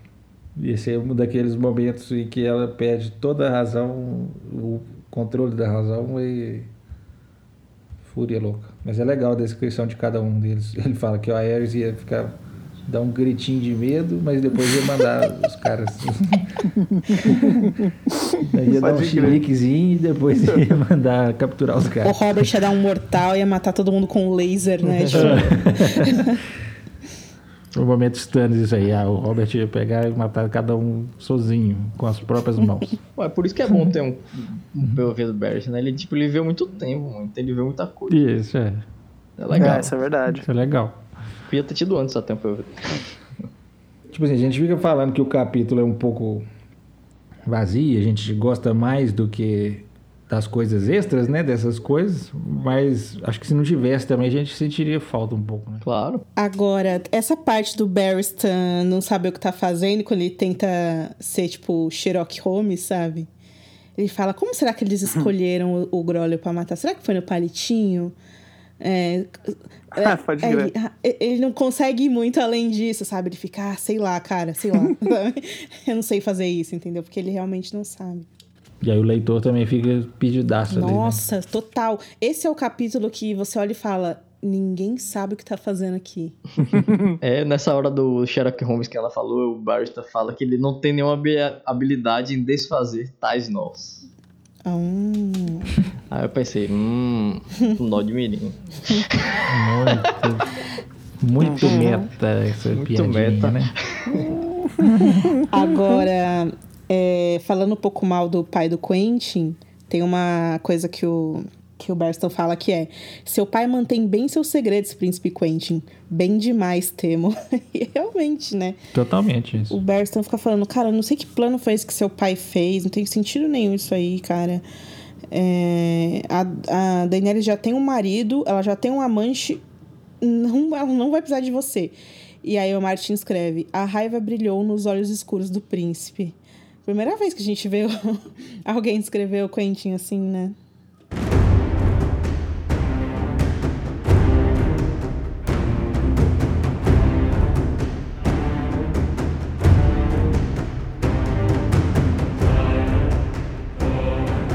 Então tá. O pretendente rejeitado. Terceiro capítulo de Quentin Martel em A Dança dos Dragões. O capítulo começa com a hora do fantasma chegando. E de acordo com o que a gente já sabe, estudou muito, a hora do fantasma seria a hora que vem depois da hora da. Não sei. Qual é a tradução de eu? Enguia, depois enguia. E a enguia é que vem depois do morcego. E o morcego é alguma hora da noite. O morcego, eu acho que é meia, eu acho que é meia-noite o morcego. Porque se é madrugada, então a primeira é meia-noite, né? Mas não tenho certeza. não dá pra ter certeza. A hora do fantasma está chegando, na verdade, e o Garrus Drinkwater retorna de uma missão secreta que o Quentin Martel fez é, ele fazer, onde ele teve que encontrar homens misteriosos, leia-se o Feijões, o Livros e o Velho Subiu. Da, do, sim, esses nomes incríveis, né? Dos Soprados pelo Vento. Ele encontrou esses caras em uma adega para entregar um bilhete misterioso pro príncipe esfarrapado. É isso mesmo, o Berstan aconselhou eles todos a irem embora, mas o Quentin claramente não quer ir. Ele tem vergonha em pensar que três dos homens deles poderiam ter morrido em vão, né? Durante a viagem até Volantes, como a gente escreve, descreveu lá nos inícios dos dos episódios do podcast é, a bordo lá do navio Cotovia, o Quentin ele tinha perdido alguns amigos para um ataque de corsários, né? O mestre Kedri, o Cletus Ironwood e o Willan Wells. E ele não quer voltar para Dorne, tipo, ai pai, não consegui fazer nada, matei três amigos e perdi seu dinheiro e sou feio, sabe? Ele quer que isso dê certo. Maldade.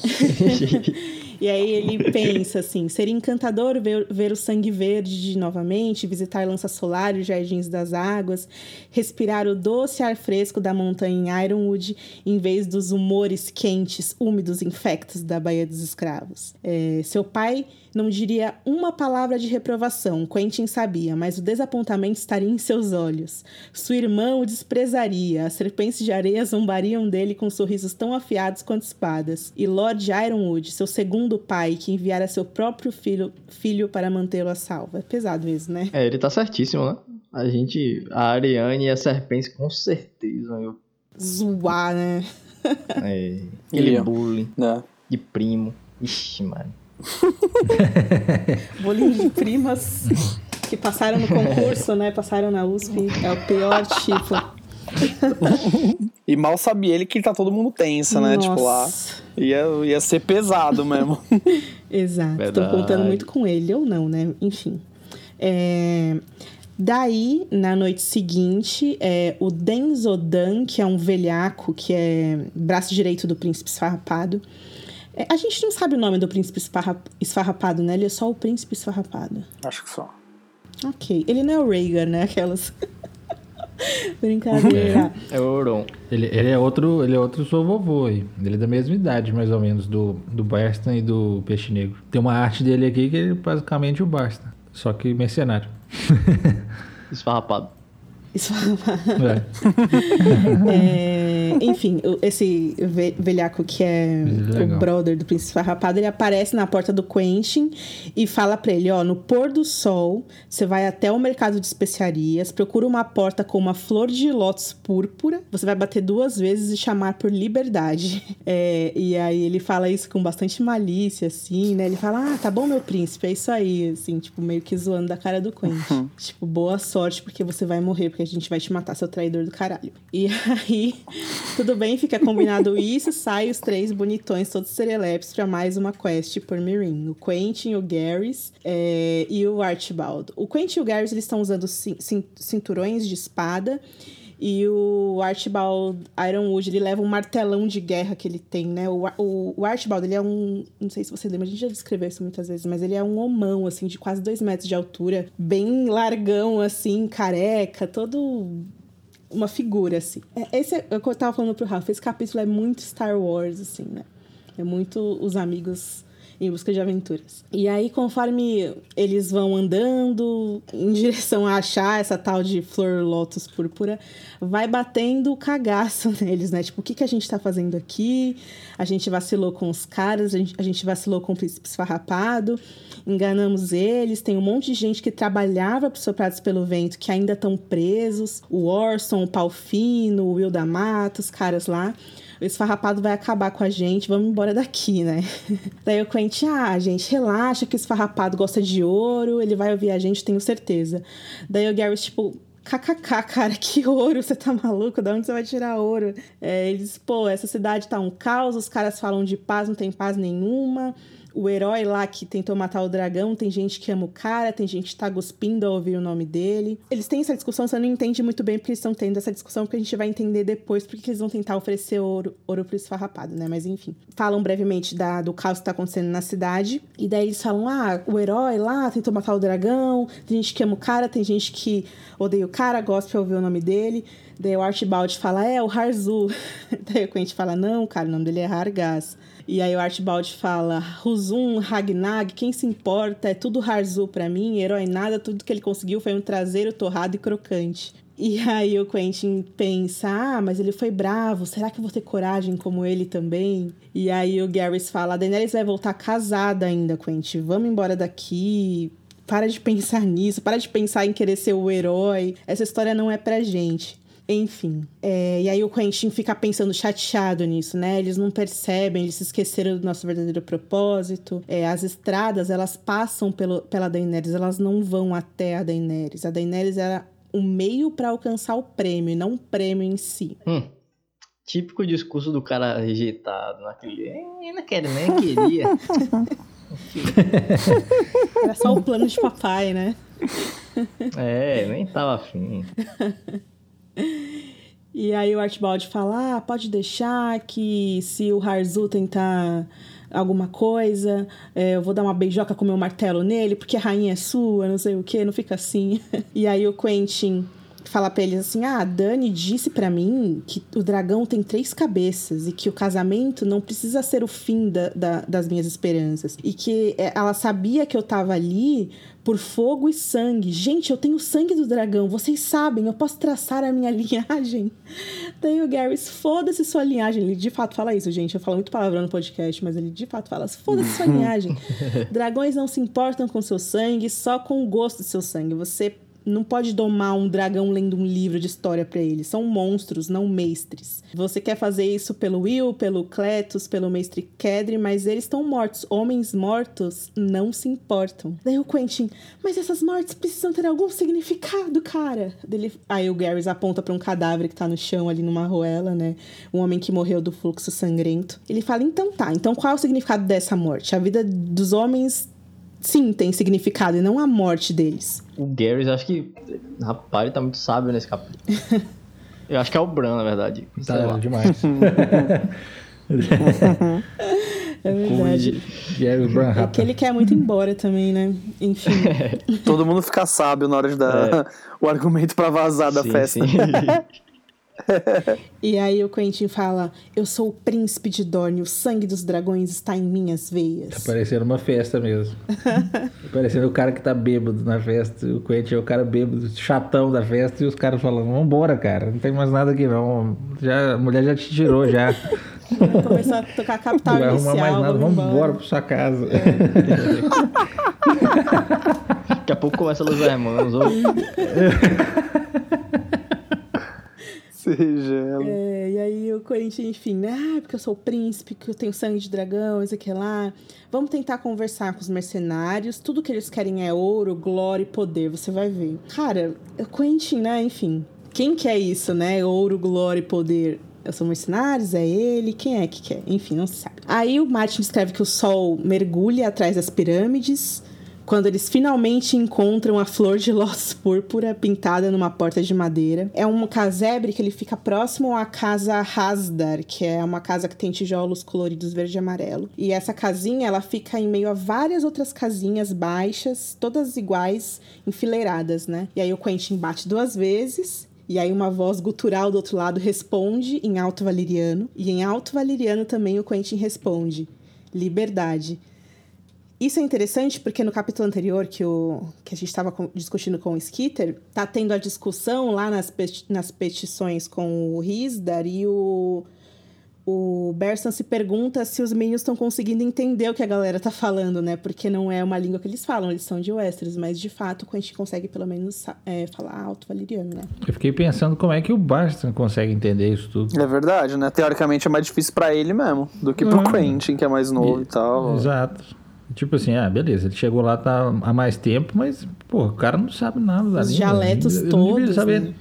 Ah, exatamente. Já, já é um, um idioma maior tosco. O Tyrion custa entender. O Tyrion que estuda muito mais do que a média de Estudado, qualquer nobre. É.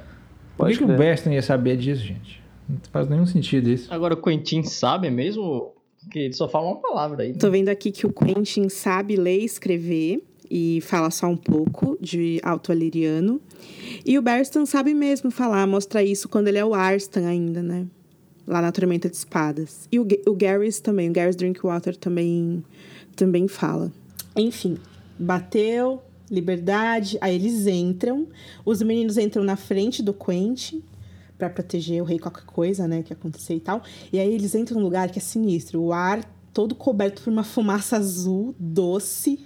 O cheiro dela se mistura com o cheiro de urina, vinho e carne podre. É um espaço bem amplo, assim, com uma arena no fundo do salão. E aí ele vê que o que, que o que parecia do lado de fora serem várias casinhas alinhadas, na verdade é um longo salão ali dentro. Uma cena, como eu disse, bem Star Wars. Eles entram e aí uns caras estranhos olham, curiosos, um pouco hostis pra eles, assim. Palácio do Jabba, né? Exatamente. Eu eu assisti antes de ontem o filme do Han Solo e é, tem uma cena igualzinha também, enfim.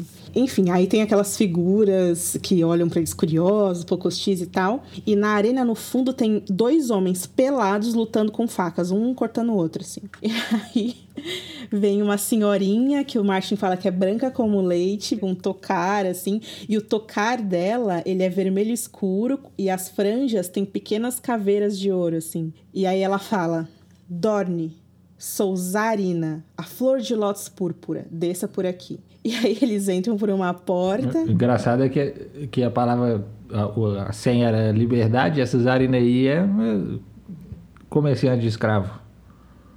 Ela tenta, ela tenta comprar o Tyrion antes, Sim. no- quando eles estão lá na- na- no leilão, né? Tenta comprar o Tyrion, tenta comprar o Jorah. e a senha da casa dela é Eu tinha liberdade. esquecido disso. É verdade, Bin. Que safada. Enfim. Aí ela fala, desça por aqui. Aí eles entram em uma porta, descem uma escada longa, íngreme, sinuosa, assim, e eles chegam em um espaço que é como se fosse uma adega, né? Uma adega subterrânea, os tonéis imensos, assim, muitos, de perder de vista. E aí o lugar tem uma única vela preta, que é a única iluminação ali. E aí tava lá o, o que é o Cago, Cago Mata Cadáver, e o Araque dele. Aí em outro lado tava a Bela Mary segurando uma besta, o velhaco lá sinistro que é o Denzel Dan e o príncipe esfarrapado. E aí, quando ele tinha combinado tudo isso lá no começo do capítulo com o, o Denzel Dan, ele falou: tá, eu vou levar os meus dois amigos e só pode só podem ter lá duas pessoas também. E aí quando eles chegam lá tem quatro pessoas contra três, né? Então ele já fica puto, o Quentin. E aí o príncipe sarrapado tá com um casaco de lã marrom. E aí o Quentin fica examinando o figurino dele e aproveita para puxar conversa. Ele fala: meu senhor, você tá diferente com esse seu manto, né? Que, roupa, que conversa que roupa é essa, diferente. Né, Ai, meu Deus. E aí o príncipe esfarrapado fala: Ai, gente, é foda, porque é o príncipe esfarrapado e o príncipe de Dorne. Então é muito, muitos princesos conversando. E é um pouco confuso. Mas enfim, ele fala: Ah, o meu manto esfarrapado, então. Ele enche meus inimigos de medo, sabe? Meus trapos ao vento, eles enchem meus homens de coragem é, quando a gente tá no campo, mas qual, é, mais do que qualquer outro estandarte. E aí, se eu quiser passar despercebido despercebido na rua, é só não usar ele, aí eu me torno banal. Ele fala, então, sapo, essa conversa não vai dar em lugar nenhum, eu fiquei sabendo que você é um príncipe, vamos conversar sobre isso, senta aí. É, se você quiser, a Zarina, ela serve comida aqui, um ensopado horrível, que vem com uns pedaços de carne, às vezes é cachorro, às vezes é rato, mas não faz mal. Eu descobri que é preciso tomar cuidado apenas quando a comida é tentadora. Envenenadores invariavelmente escolhem os pratos mais seletos. Eu quis destacar essa frase para todo mundo que leu o artigo que a gente fez sobre o dourado da árvore porque é interessante. Enfim. É, e aí o Garrett fala, ah, então, já com medo, assim, né? Ele fala, ah, então, cara, eu não sei se vocês lembram, mas a gente tinha combinado que só poderiam ter três homens aqui. Tem quatro. Daí ele fala, ah, eu menti mesmo, sou esfarrapado e ladino. e fala assim, é, olha que espertão que eu sou, né? Mas a Bela Meres, ela é uma mulher. Mostra pra ele. E aí ela não chega a levantar a blusa, né? Mas eles sabem que ela não tem mais os seios, porque ela é, alguém cortou os seios dela em uma batalha, um negócio assim. Ou seja, né, o lance é, você falou que só podia três homens, mas na verdade tem três homens e uma mulher. Haha, ganhei. aí o Quentin. E aí ele fala: Ah, então, Quentin, né? Seu nome então? Ele fala sim, Quentin da Casa Martel. Daí o príncipe sarpado fala: ah, eu preferia sapo. Eu não costumo beber com mentirosos e desertores e prometo que eu não te mato, pelo menos até a gente acabar essa conversa aqui, porque você conseguiu me deixar curioso para quero saber o que você tem para me falar. Daí o Quentin, cara, me perdoa, me perdoa pelo nosso truque. Era o único jeito que a gente tinha que vir, o único jeito que a gente te, encontrou para vir para cá, cara. Desculpa mesmo, assim. Daí sua rapado fala: Olha, todo vira-casaca tem uma história. Ai, é, o meu filhinho tá doente, minha esposa me traiu. Aí ele fala assim: teve um que não gostava da nossa comida e quis ir embora por causa disso. Aí eu cortei os pés dele, assei e obriguei ele a comer. E depois ele se tornou as do acampamento. A comida então melhorou muito. Daí o Quentin fala. Então, cara, desculpa de verdade. Eu sou o príncipe de Dorne, eu tenho um dever com meu pai. Eu tinha um pacto nupcial, um pacto secreto. Daí esse rapado fala: É, eu ouvi dizer isso aí. A rainha prateada se jogou nos seus braços quando você contou pra ela, né? Porque, pelo que estão me falando por aí, na verdade ela fugiu com o dragão dela. E aí, quando ela voltar, aí você me convida pro casamento. Aí ele, ah, não, pera, na verdade ela se casou com um outro, né? E aí a Bela Maris ri, né? Tipo, ah, esse pateta, né? E aí o Quentin, ele não fala, mas ele pensa, né? A Daenerys nunca riu de mim. Mal sabia ele que ela riu de, de fato, né?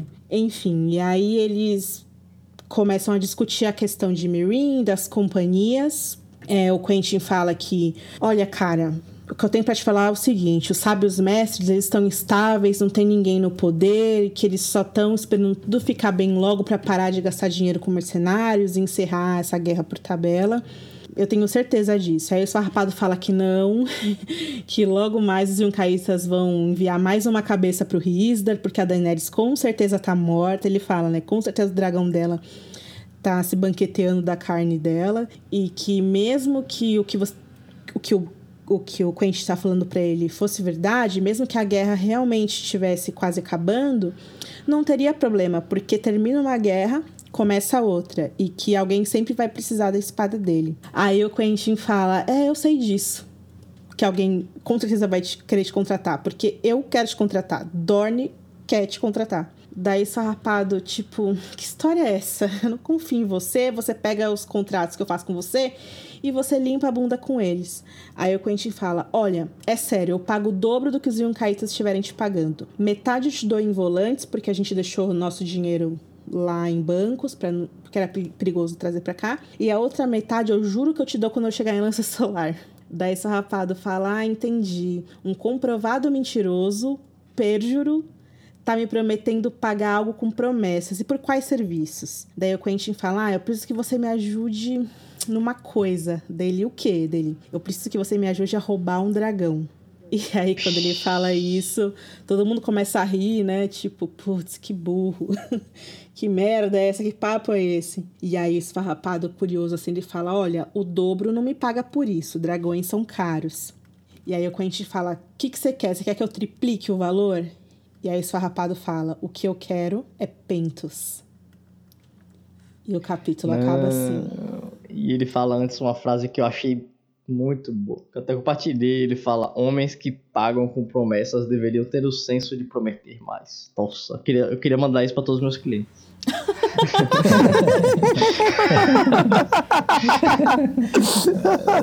Na verdade, eu mandei para uma. É muito boa. Ai, sensacional. Boa, Rafa. Muito boa. O cara é muito legal, né? O príncipe rapado. Ele é muito legal. Sabe? Menos a parte que ele corta o pé dos caras, né? E dá pros caras comer. E... É. Não, ele é totalmente escroto, né? Assim. Putz, mas o Quentin tá sendo muito zoado por todo mundo, velho. Dá muita tá. pena, velho. Oh, mas isso aí é releitura, né? Porque quando a gente leu isso pela primeira vez, era tipo. Imbecil. Era tipo, eita, sabe? Era imbecil, mas era tipo, nossa, que que é isso? Mas é aquelas coisas que você falou lá no começo, né? Que tá com medo de, da rejeição quando ele chegar. É só coisa pequena, uhum. assim. Aparentemente pequena, pessoalmente para ele, mas que motiva tudo isso, né? A culpa que ele sente pelos amigos dele que morreram. A culpa martelo. É, ele nem, ele nem pensa que, que às vezes, aquele, aquele esquema que o Barston falou, né? Que seu pai é cauteloso demais. Ele nem pensa nisso, né? Tipo que às vezes é o plano que foi mal feito, tá ligado? Tipo, não é nem culpa dele, saca? Aquela desculpa dele, ah, a Daenerys é só o meio, não é o fim. Não é, cara. Isso é coisa idiota. É. Ele acha o quê? Vai levar o dragão embora e aí vai resolver tudo. tá tudo bem. A Daenerys vai ficar com dois não vai nem sentir falta. que dá tudo certo, não né? Não vai nem sentir falta. É, e aí tudo, tá tudo bem. É, tá tudo não, é, ok. não é atitude de bancar herói que é o problema, é tipo, ele tá bancando herói da maneira errada, sacou? Tipo, o, o Aegon, ele tá lá em, tentando conquistar a parada do reino pra Daenerys, o Victário, até o Victário, tá chegando pra meter pau nos Incaítas lá, pra poder, achando que vai ajudar com a Daenerys. E o Querent vai fazer o quê? Me roubar o dragão, pelo amor de Deus. Vazar. Falou, Daenerys, peguei ele seu podia, dragão. Ele podia voltar pra Westeros e fazer alguma parada lá pra ajudar ela. É bem mais. É, com ele, ela, ela realmente não sacaneou ele publicamente, não, mas ela tratava ele de uma forma condescendente. Sim, sim. Né? Então. Mas ele parece que não percebeu. Pois é. É que ele, ele falou, tipo, ah, ela me falou das três cabeças, sabe? Eu, eu tenho sangue de dragão, entendeu? E, e, pelo ponto de vista dela, ele contando as histórias, né, da, da, da Daenerys em Dorne, a Daenerys primeira, né? E tem uma parte que ele fala, tipo, ah, ela falou que o, o casamento não vai ser impedimento. Mas assim, impedimento pro quê, entendeu? Exatamente. Uhum. Não vai ser impedimento pra gente ser amigo. Ah, tá falando assim, ah, pode ser que depois a gente case, porque eu posso ter mais de um marido. Mas é óbvio que não ia fazer é. isso. é, ela é uma governante, ela não queria descartar a aliança. Sim, sim. Nada mais sim. que isso. É, eu fico pensando que essa história do Quentin, assim, com os amigos e tal, é uma, é uma parada que é bem, assim, clássica, né? Poderia ser a própria história, né? Então, gente, vamos pegar o barco aí e atravessar o Mar Estreito, porque o grifo chegou em Westeros. Uhul!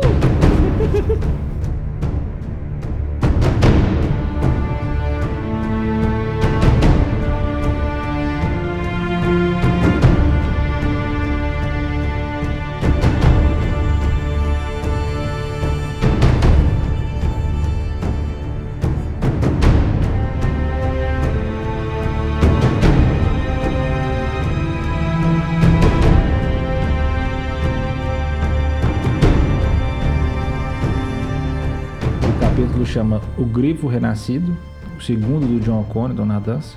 Ah, tive uma ideia, pô. Peguem Ah. seus vinhos ruins e. Enfim, sua mão lá dentro. É o pior vinho que vocês tiverem na adega. Esse aí não é dourado da árvore. Começo do capítulo, o John Connaughton tá pensando, lembrando como é que ele conseguiu tomar o castelo dele, da família dele, o Poleiro do Grifo, que é um, um castelo no Cabo da Fúria, em Westeros. Eles conseguiram tomar o castelo perdendo muito poucos homens. Ele achava que perderam 100 homens e acabou perdendo só quatro. Eles tomaram o castelo totalmente de surpresa, não teve muita resistência. Eles conseguiram impedir também que as mensagens fossem enviadas pelos mestres que eles atiraram nos covos. A guarnição foi rendida facilmente e o, o Griff está bastante satisfeito com isso aí porque não precisou de muita violência para tomar o castelo, não. O Martin se poupou bastante, né? De escrever batalhas. Eles fizeram uma reunião depois disso. É, ele manda alguns dos oficiais dele da Companhia Dourada assegurarem todas as pessoas lá, para reunir todo mundo para poder jurarem fidelidade a ele como velho e novo Lorde ao mesmo tempo, né? Eles conversam, ele e o, o Harry sem teto conversam falando que foi fácil demais e o Harry tá todo feliz por isso, porque ele todo covardão assim, todo não quer perder ninguém. Mesmo assim, o John fala com ele que não vai ser sempre para sempre desse jeito. O Harry só fica parado com os papel na mão, né? Não faz nada, né? É, Ele fica cheio de bolha no pé e pensando nos elefantes, que ele acha legais. Eu também pensaria nos elefantes só. O John alerta ele que nem sempre vai ser fácil desse jeito, porque não tem como manter o fator surpresa para sempre, igual eles conseguiram ali, né? Ele se despede do, do Harry e fala que vai rezar pelo pai dele, que está enterrado debaixo do septo, mas ele na verdade não vai pro septo, ele pega as escadas que vão pro, pro telhado da torre leste e aí ele fica lembrando de subidas anteriores e ele lembra de uma centena de subidas com o pai dele que gostava de ficar vendo as terras deles e lembra de uma, só uma com o príncipe Rhaegar. Ele acaba nessa hora aí fica bem claro tanto que ele valoriza mais a lembrança com o Rhaegar do que qualquer lembrança do pai dele. Totalmente. Ele tá na casa. Tipo, ele tá na casa da família e. Ele só pensa no Ray o capítulo inteiro. É a única lembrança que vem. É muito louco, né? Porque é um negócio de quantos anos atrás? 20 anos atrás? É, por aí. Também tem muita culpa envolvida nisso, né? É, se o- aí, se o Ele acha Quentin. que falhou o se o. Quentin ficasse vivo daqui a 20 anos. Ele estaria pensando ainda no sangue do dragão. É verdade, é verdade. E aí ele começa a lembrar, ver as terras dele, que eram antigamente muito maiores do que são agora, né? De acordo com o trono de ferro. Mas ele fica lembrando do, do Rhaegar, que o Rhaegar tinha feito um elogio. Um elogio totalmente genérico, parece. Fala assim, ah, as terras do seu pai são maravilhosas. Alguma coisa que parece que ele falaria para em visita a qualquer lorde.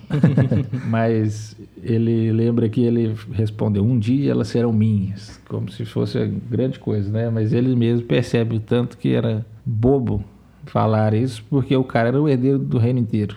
E aí ele começa a lembrar da época que ele foi realmente lorde, mas que isso foi por pouco tempo. Lembra que ele subiu alto demais, amou demasiado, teve demasiado atrevimento, tentou agarrar uma estrela, não alcançou e caiu. Isso aí basicamente resume o personagem, em- assim, o que ele pensa dele mesmo, né, do passado dele. John Connington, ele tem uns 40 anos e ele tem, ele deixou crescer, ele é de ruivo, como a maioria das pessoas da casa dele, e deixou crescer uma barba recentemente que está um pouco salpicada de branco, cabelo branco. E ficou um, um- Ele parece um guerreiro veterano, assim mesmo. Mas aí ele começa a lembrar de como é que ele tinha caído depois de tentar agarrar uma estrela. Ele começa a lembrar da Batalha dos Sinos. Quando ele. Quando o Robert Baratheon estava escondido lá no Septo de Pedra, nas terras fluviais, depois de ser ferido numa batalha anterior. John, ele foi- havia sido nomeado mão pelo Aerys, ele tinha sido incumbido de dar combate ao Robert, mas ele não conseguiu capturar o Robert nessa batalha. E por causa disso, o Aerys depois tirou o título de mão dele, e não só isso, como exilou ele também.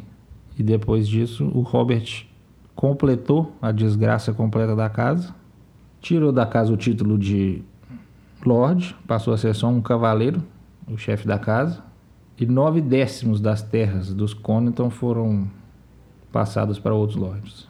Ou seja, a casa foi reduzida a um status muito inferior do que ela tinha tido ao longo dos milhares de anos aí, das 50 gerações de Conningtons que são comentados aí durante o capítulo. Sabe uma coisa que eu, eu fiquei pensando? Outro dia eu tava na Wiki, é, eu criei lá a subcategoria exilados, né? E o que define o John Connington é ele ter ser exilado e agora voltar, né? Um pouco é, disso é o que define ele, né? Isso é parte do que define ele. Mas hoje, com as crônicas, a gente tem vários personagens que são exilados também, né? Com esse sentido de ter que voltar para Westeros. A própria Daenerys, né? Claro que ela, isso é o que sobre a jornada dela inteira, né? Agora, a Arya é uma exilada, o Tyrion é um exilado. Basta. Eu acho o Barristan, né? É interessante você perceber isso, assim, né? Tipo, ele não é uma única estrelinha, assim, nesse sentido, John Connington. Tem outras pessoas que, que vão ter que voltar também. Nas Terras da Tempestade tem esse vácuo, né? No poder. Isso é algo que todo mundo sempre apontou com, com a série da HBO. E aqui no livro, o Martin faz todo esse trabalho bem cerebral para que tudo seja contado, tudo seja exposto. John Connington ele vai andando pelo castelo, ele visita os quartos, um, abre umas portas, um, um, uns ele passa por uns locais que ninguém nunca mais abriu. Ele tem. Se a porta está emperrada, deve estar tá emperrada há anos, ninguém nunca mais vem aqui e tal. É, essa ideia de que ele ocupa um lugar que não tá ninguém olhando, sabe? Metaforicamente. E aí ele sobe numa das torres e ele olha assim, né, pro horizonte, ele vê as terras, as formações rochosas, ele vê os bosques com cores outonais, ele vê o mar é, powerful, sabe, nesse sentido. Ele tá em casa, né? A jornada desse lado ela é contado, contada várias vezes nesses livros, mas esse sentimento de você voltar para casa é bem legal, de pertencer, sei lá. E aí ele pensa na, na família atual, que é a família Connington atual, e o cavaleiro do polido grifo atual, que é o Ronet, que ele é chamado de Ronet Vermelho, que não está lá, porque ele está ele tá guerreando nas terras fluviais. O Rone Vermelho, a gente falou tanto dele no festim, né? Ele fala mal da Brienne, lembram? É, não é nele que ele dá uma mãozada com a mão é. de ouro? Mãozada de ouro. Isso. Ele zomba da Brienne porque ele não aceitou se casar com ela na época, e aí quando o Jamie encontra ele, ele reconta a história pro Jamie e fala. Zomba fala que o urso de Harrenhal era mais bonito que ela, um negócio assim. E aí o Jamie soca ele na boca e depois manda ele levar o filho do Manderly de volta para Porto Branco, lembra? No, no Kevin vai falar um pouco mais do Ronet. Enfim, ele é um, ele é um homem Lannister. Mas o John fica feliz pelo fato de ele não estar tá lá porque ele acha que seria assim ruim para a imagem dele como o Lorde que retornou, ter que matar o cara que está lá agora, o primo dele. E ele acha que o Ronald nem tem culpa de ser o Lorde agora. E aliás, nem o pai dele, que era o Ronald, o cara que ficou sendo o cavaleiro depois que o John foi exilado, tem culpa mesmo. O John põe a culpa toda em si mesmo. Ele tem bastante, sente bastante culpa ali.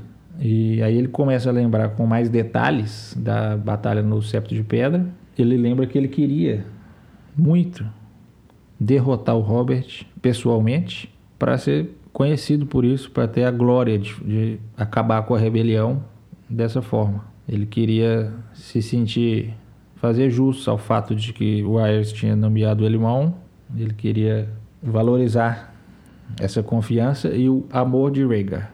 Não sabemos se realmente Rhaegar gostava tanto dele quanto ele acha que sim, mas ele achava que sim. E aí ele continua lembrando da batalha. Ele fala que os soldados dele procuraram de casa em casa todas as adegas, todas as portas, nos esgotos, e mesmo assim o Robert escapava dele. Ele percebeu que a população da cidade estava escondendo o Robert dele. conseguiram atrasar a busca tanto tempo, porque aí as forças do Eddard Stark e do Roster Tully chegaram. E aí começou uma batalha em larga escala e o Robert saiu do bordel com uma lâmina na mão e quase matou o John nos degraus do Velho Sceptro. Essa aí é uma coisa interessante porque tem um capítulo da área na Tormenta de Espadas, quando o Harwin conta para ela sobre essa batalha, e eles estão exatamente nesse bordel aí, o Harwin fala que a batalha não jun, nunca juntou a mão e o Robert. E aí a lembrança do John é diferente disso. Outra coisa curiosa é que o Robert saiu com uma lâmina na mão, o que era incomum, porque ele sempre usava o martelo de guerra, né? Mas provavelmente porque ele estava ferido da batalha anterior, quando ele tinha sido derrotado pelo Randall Tarly, estava usando uma lâmina que devia ser uma adaga que o John Arryn tinha presenteado quando ele era mais novo. Mas enfim. É, você acha que isso foi um erro de continuidade ou algum problema de memória do próprio Cunison, né? Pode ser, tipo. Talvez. Mas eu acho que talvez os caras não saibam mesmo. Ah, tem, tem, versões diferentes, não sei, não sei. É que é um detalhe importante, sei lá. Sim, é. É, seria, seria uma, uma situação conhecida, né? Pelo, por todo mundo. É, dois, é. as duas principais figuras envolvidas ali na, na perseguição, e, né? Batalhando entre si. E o Harry fez menção, assim, a de, dizer expressamente que eles não se encontraram, né? Podiam ter falado nada. Realmente é um pouco contraditório isso aí. Mas eu acho que, não, não acho que o John tá lembrando mal, não. Apesar de ter duas situações esquisitas aí. Mas essa da lâmina é explicada porque realmente ia ser estranho ele ferido usar o martelão. Mas aí ele começa depois a refletir, depois de lembrar os detalhes da batalha, ele começa a refletir sobre ela, lembrando como é que ele reagiu depois dessa derrota. E ele queria se convencer na época de que tinha feito tudo o que seria possível fazer para encontrar o Robert, procurar todos os buracos, todos tudo que existia lá, pegar refém, ele fez tudo. Só que ele lembra de uma conversa que ele teve com o Miles Toy no Coração Negro, que era o comandante anterior da Companhia Dourada, que era muito amigo dele. Ele lembra que falou com o Miles assim: Ah, nem o Lord Tywin teria feito, poderia ter feito mais do que isso. E aí o Miles fala com ele: Aí é que você se engana, porque o Tywin, o Lord Tywin nunca teria se preocupado em fazer uma busca. Ele teria queimado a vila inteira e todo mundo que vivia lá. Homens, meninos, bebês de peito, cavaleiros, septões, tudo. E aí o John percebeu que o Tony estava certo, que ele queria muito a glória de, ter, de derrotar o Robert em combate singular, mas não queria ser conhecido como um carniceiro, ter uma pecha ruim de matar inocentes por causa disso, né? Então, por essa, esse preciosismo dele de querer a glória, o Robert escapou. E aí ele fala que falhou o pai, o Rhaegar, que acabou depois sendo morto pelo Robert, que escapou. Ele fala que falhou o pai, mas não vai falhar o filho, que ele acredita ser o Rhaegar. É curioso também porque o fato do Lord Tywin ser mencionado aí é coerente com como o Tyrion lembra do... Lembra não, como o Tyrion vê o John nos capítulos em que eles estão lá no, no barco. Ele lembra muitas vezes do próprio pai dele o jeito que o John conversa com ele, ele fala: ah, Isso aqui é meu pai, isso aqui é o timing. De novo. Eu matei um, já tem outro aqui. O novo John Collington é muito seguidor do exemplo time, aparentemente. Então, depois dessa lembrança aí, ele desce para ver a guarnição do castelo e os servos do castelo. É, vê que tem dois parentes dele, os irmãos do Ronde Vermelho e um filho bastardo dele. Fala que não é para que eles sejam feridos, mas fala para que eles sejam aprisionados, mas sejam mantidos cativos. E depois toma o juramento de todo mundo, tranquilamente. Ele fica contente que não tem muito problema com isso, mas o pessoal olha ele com um pouco de desconfiança e estranheza ainda. Eles banqueteiam naquela noite. Ele faz questão de incluir os, os parentes dele, mas depois que o menino bastardo fala o meu pai vai te matar, ele fala, é, não deu certo. Manda prender ele de novo e, se retira. Depois disso ele vai encontrar o Haldon, a quem ele tinha incumbido de cuidar dos corvos e das mensagens para saber o que, que tinha lá. Porque o mestre tinha sido jogado pela janela afora, na tomada do é castelo. É Enfim, o Howland tem muitas notícias lá. Eu até achei isso um pouco conveniente demais. Mas ele sabe muita coisa. Ele percebe que. Tyrion não gosta dele, né? Do meio mestre. Tyrion não gosta de ninguém dessa turma, né? Porque assim, o Martin fala, tipo, ah, o Tyrion não confia nele, não sei o que lá. Faz o cara perder o, o Sivas, não sei o que lá, as tartarugas, não sei o que. E aí depois você só consegue ver os caras com esse olhar de que o Tyrion não confia nele por algum motivo. É porque ele, ninguém ali é muito amigo do Tyrion, né? Isso que é verdade. O cara sempre quer achar que é mais esperto que o Tyrion. Fica testando os conhecimentos dele, mas eu acho que é um cara normal. assim, mais um do bando aí de gente exilada. O Haldon. Igual todo mundo da companhia do Griff. Enfim, ele, a conversa do John e do Haldon é sobre é, o desembarque deles, como é que foi. Eles pensam que ele pensa que alguns anos atrás nunca teria tentado desembarcar no Cabo da Fúria, porque é uma região leal à casa Baratheon e o Robert estava vivo e eles nunca iriam contra o Robert. Mas agora que o Robert e o Renly tinham sido mortos, estava tudo melhor, porque o Stannis era duro demais para inspirar muita lealdade e de qualquer forma ele estava ele vivia em outra região e estava em outra região. Então ele. O Conaton achava que poderia encontrar alguns amigos, assim. Não amigos, né? Mas pessoas que poderiam abraçar a causa dele e do Egon nesse, nesse desembarque. Ele teve sorte de que o, que o navio dele foi um dos primeiros a chegar ao destino. Nesse sentido aí, o fato de a, de a Companhia Dourada ser uma companhia de soldados profissionais e não um bando de lords que não tem tanta frequência de batalha e de recrutas não treinados também foi um diferencial porque eles conseguiram se juntar muito mais rapidamente do que aconteceria com um exército não profissional. Eles concluem que vão ter três castelos na manhã seguinte, porque Conington tinha separado as forças que desembarcaram para a sede da casa Morgan e para a fortaleza dos Wilds. Então, eles já rapidamente teriam tomado três fortalezas ali nas Terras da Tempestade. E quem tinha ficado para trás, só um grupo para receber outros navios que eventualmente chegassem e com o Egon. Mas eles estão preocupados porque não tem elefantes ainda. Mas o, o Conan, então, ele meio que desconsidera essa ausência dos elefantes e pergunta para o Haldon o que, que são as notícias que tem lá nos pergaminhos, e aí que ele conta tudo que está acontecendo, que os Lannister têm muitos inimigos, mas as alianças deles são muito frágeis, porque a aliança Tyrell já está se deteriorando e a Cersei e a Marjorie estão brigando pelo rei e o Mace deixou o cerco de Ponta Tempestade para voltar a Porto Real e salvar a filha dele. E ele dá um panorama geral de como é que está a situação política dos Sete Reinos. E o Conan quer saber especialmente de Dorne. O Haldon fala com ele que o filho mais novo do Doran foi prometido a Myrcella. Então, aparentemente, os dorneses estavam do lado dos Lannister, mas eles têm exércitos no Passo dos Ossos e no Passo do Príncipe. E o Conaton pensa, ah, eles estão esperando, mas esperando o quê?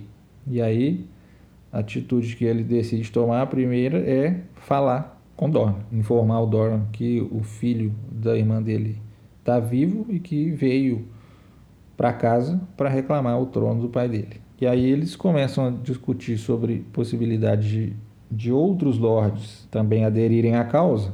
Haldon sugere que o Conington seja prometido a alguém, porque ele vai ser a mão, ele é um lord que tem um castelo relevante que provavelmente as terras, cujas terras vão ser restauradas e talvez até aumentadas quando o Egon tiver a vitória. Ele vai ser alguém realmente importante e que muita gente gostaria de ter como genro. Isso porque eles não querem, o, o John não quer prometer a mão do Aegon ainda, porque a Daenerys pode chegar algum dia. Mas essa sugestão do Haldon não é bem recebida pelo Jon. Ele lembra do Tyrion nessa hora, que fala que, que às vezes o meio-mestre frustrava ele quase tanto quanto o anão. É, ele lembra do Tyrion algumas vezes nesse capítulo. Mas só que ele rejeita essa noção aí de, casar, de ele ser prometido a alguém por causa da escama gris. Bom, aí ele dorme lá na, na, nos quartos do Lorde, Na manhã seguinte chega um servo para perguntar como é que ele queria tomar o café da manhã. E aí ele fala que ele fala lá as comidas que ele quer e fala que quer uma jarra de vinho do pior vinho que tiver na adega. Aí o cara fala: "O pior, meu senhor?"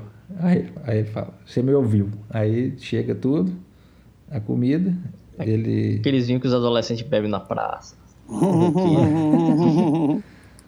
Cantina da Serra.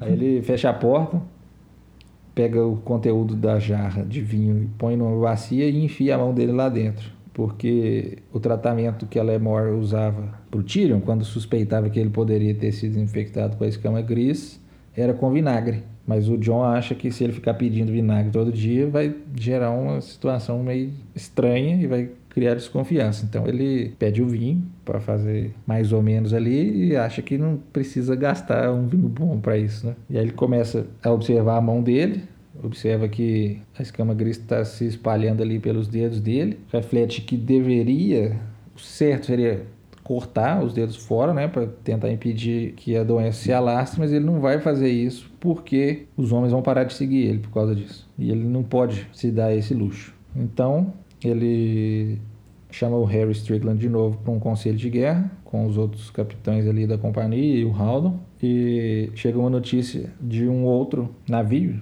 da Companhia Dourada que ainda estava perdido, mas agora foi encontrado, que foi entregue pelos volantenos na ilha de Estermont e conseguiu tomar o castelo, Pedra Verde. E nunca tinha, esse castelo nunca tinha sido um dos objetivos deles, mas conseguiram mais uma vitória ali. E de qualquer forma, ele tinha 500 homens com ele, então isso pode ser útil. E ele pede que mandem mensagens para o Mark Mandrake para ele mandar o resto das forças para o Cabo da Fúria. E aí ele lembra de quais foram as, quais foram as instruções que ele deu quando eles estavam em Essos ainda, em é, de que não era nesse desembarque para eles ostentarem as flâmulas estandartes do Aegon, que seria o estandarte Targaryen, ou os grifos dele, ou ne nem os estandartes dourados e as caveiras da companhia. A ideia deles era manter o Trono de Ferro sem saber quem é que estava atacando, porque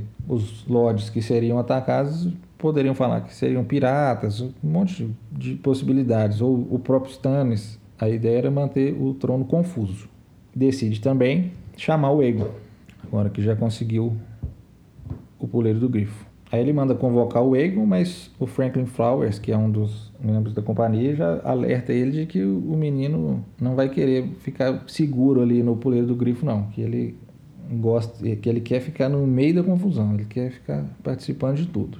O John planeja escrever ao Tommen pedindo um perdão para manter a impressão de que ele é só um, um lord exilado que veio retomar só as terras dele, ele ainda não vai revelar que o Aegon está ali. Enquanto isso, ele espera que consiga apoio nas Terras da Tempestade, na Campina e especialmente em Dorne. E aí o Strickland fala que o Dornês, no caso o Doran, tem medo da própria sombra, que ele não tem nada de ousado. O John reflete, sem falar com ele, que nisso aí parece muito com o próprio Strickland, mas ele quer convencer o Doran de que eles podem vencer e que ele entende que seria a única forma de o Doran se juntar à causa deles. E ele tá certo nisso, como a gente já viu nos capítulos dele, da Ariane, nos capítulos em que ele é, aparece. Então, o Strickland quer tá bem satisfeito com o que eles já conseguiram, quatro castelos, ele quer ficar tranquilo ali e ver o que, que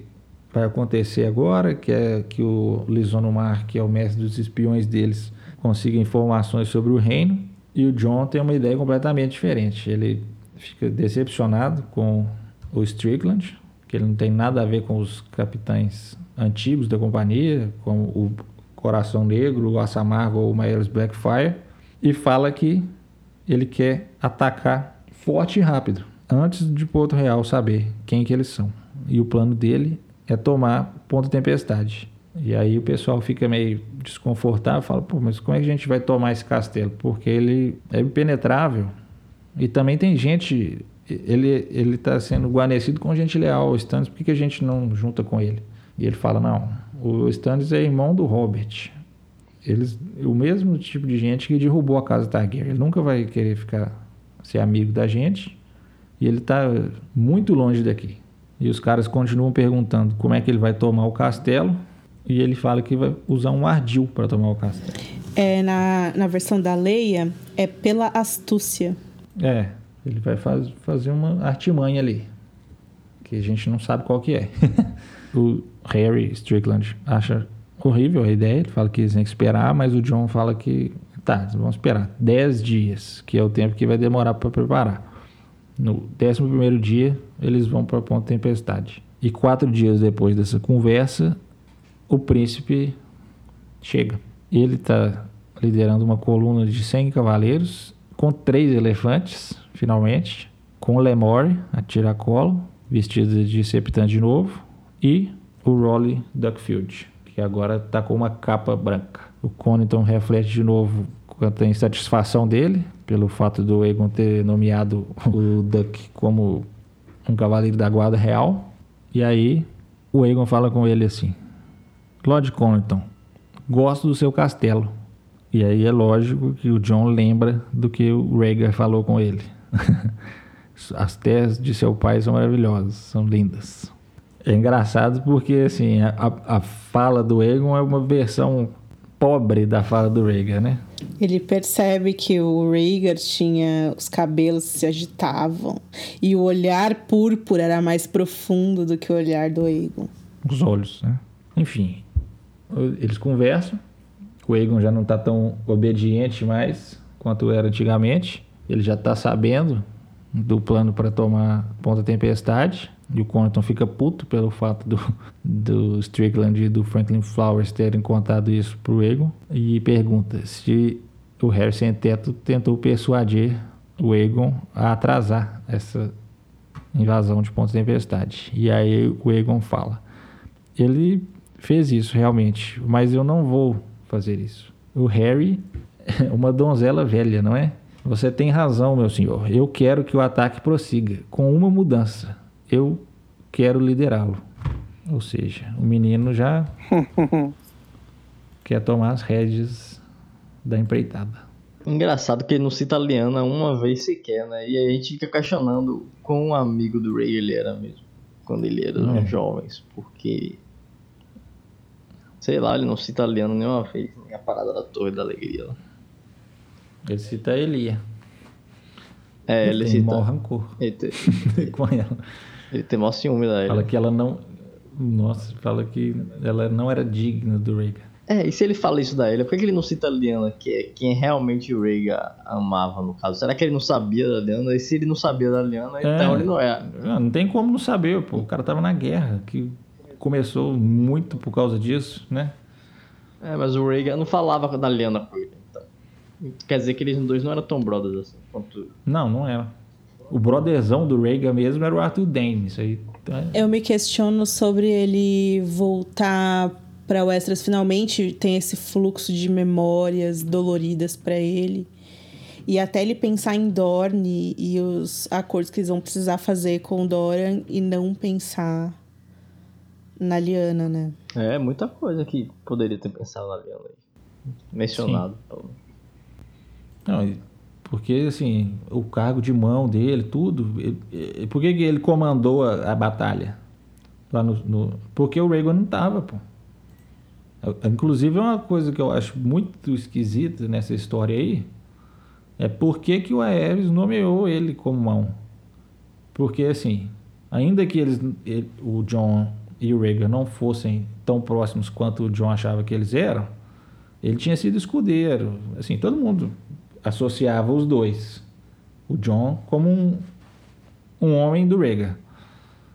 Por que, que o Aerys, paranoico com o Rhaegar, como era, colocaria o John como mão? Eu acho que isso é um buraco muito esquisito que existe nessa história. Agora, uma coisa que a gente precisa dizer é que é muito bonito, assim, a gente tem até muitas passagens de pessoas que se lembram de amores esquecidos, perdidos, impossíveis e tal. Mas as descrições que John Cornington faz do Rhaegar, assim, é muito, é muito bonito, é muito romântico, assim. E, e, é engraçado, porque da primeira vez que eu li, eu confesso que eu não percebi. Eu também não. De um ponto em que ele fala descreve muito assim, tipo, ai, da- quando ele veio aqui e a gente fez o banquete de boas-vindas, e aí ele tirou a harpa e, e tocou uma canção de amor e perdição, e todas as mulheres no salão choraram, sabe? Eu tenho a passagem, aquela ali é engraçada também. Ele fala, ele lembrou de uma, só uma subida na, na escadaria. E ele fala: Nós éramos É a meninos. mais importante de todas. É, É. nós éramos meninos, nós dois, tão meninos, assim, é, é, é muito. Ele acha realmente que tinha uma proximidade muito legal entre os dois. Não sei se era recíproco. Parece muito mais veneração Uhum. É, do que reciprocidade. E tudo que ele tá fazendo é baseado nessa veneração. É meio. Aquela coisa que o Jerry fala lá no capítulo que as mortes dos homens não têm significado, só suas vidas, esse cara aí, ele segue o contrário disso tudo aí, né? tá fazendo tudo isso porque ele acha que é culpa dele que o Robert escapou e matou o Reagan. é, Mas assim, a confusão ali vai ser grande. E o timing é muito bom mesmo para os caras desembarcarem. Já era bom. E aí o Haldon vê aquelas notícias ali. Uhum. Convenientemente, o Mace Tyrell voltou para Porto Real. Real. Deixou só um. Não sei como é que vai ser essa tomada aí de ponto de tempestade, não. Parece que ela vai ser mostrada agora. Tomara, né? Pelo que eu li. Não, porque o que eu li é que o Martin tinha decidido que ela não ia ser mostrada ao vivo no livro e depois mudou de ideia. ideia. Agora vai ser. Ah, ainda bem. Tá precisando, né, de mostrar umas batalhas ao vivo. É, ainda mais essa que vai ser liderada desse- pelo Eagle, né? Pra ver como vai ser e tal. Sim. Ô, gente, agora vem cá. Essa questão do escama gris, ele tá fadado a morrer mesmo. Não vai ter uma cura, né? Não vai ter um. Vai, ele vai com o Sam lá na cidade dele. Eu só vou chegar com a pinça e tirar as- as casquinhas do dedo dele. Elia era muito frágil e doentia desde o início. E dar à luz só a deixou mais fraca. Então, é, é- é nessa passagem aí a única vez em que o Martin revela que a Elia é, ficou estéreo depois que ela deu a luz ao Aegon? Ou já tinha tido essa informação antes? Eu não me recordo. Porque acho que isso aí é de propósito, é relevante isso aí. Sim. Vocês acham irresponsável ele não contar pra ninguém do escama gris? Porque ele- pode acabar contagiando alguém. É verdade também. Será que o John Conta vai casar? Imagina se o Aegon toma controle da situação e promete ele. É, mas como, né? Nunca, nunca vai acontecer. O cara tá com a mão toda fodida, velho. Ele fala: a morte está subindo pelo meu, pelo meu braço. Eu não acho que é tão rápido assim, porque ele chegou em Westeros e tá no dedo ainda. Deve demorar mais tempo. Nem, nem pegou todos os dedos ainda. É. Deve demorar mais tempo. Pô, Ele deve ter, tipo, alguns anos, talvez, sei lá. Será Mas, que alguns anos? De E vida. meses tem. Alguns anos de vida, mas provavelmente alguém vai pensar. Não vai poder esconder esse tempo. É, mas eu fico pensando, tipo, Doran, ah, gente, vem nadar aqui na piscina aqui em casa. Aí todo mundo de sunga e ele de sunga e luva, sabe? Imaginando essa cena. Galera na piscina, churrascão. A Ariane ia colocar um disco de samba, sabe? Tipo, Churrascão, nossa, lembrei do Quint. Maldade. nossa, Ah, meu Deus. Que velho. Muito desnecessário, cara. Então tá, gente. é, essa edição do Podcasteros fica por aqui.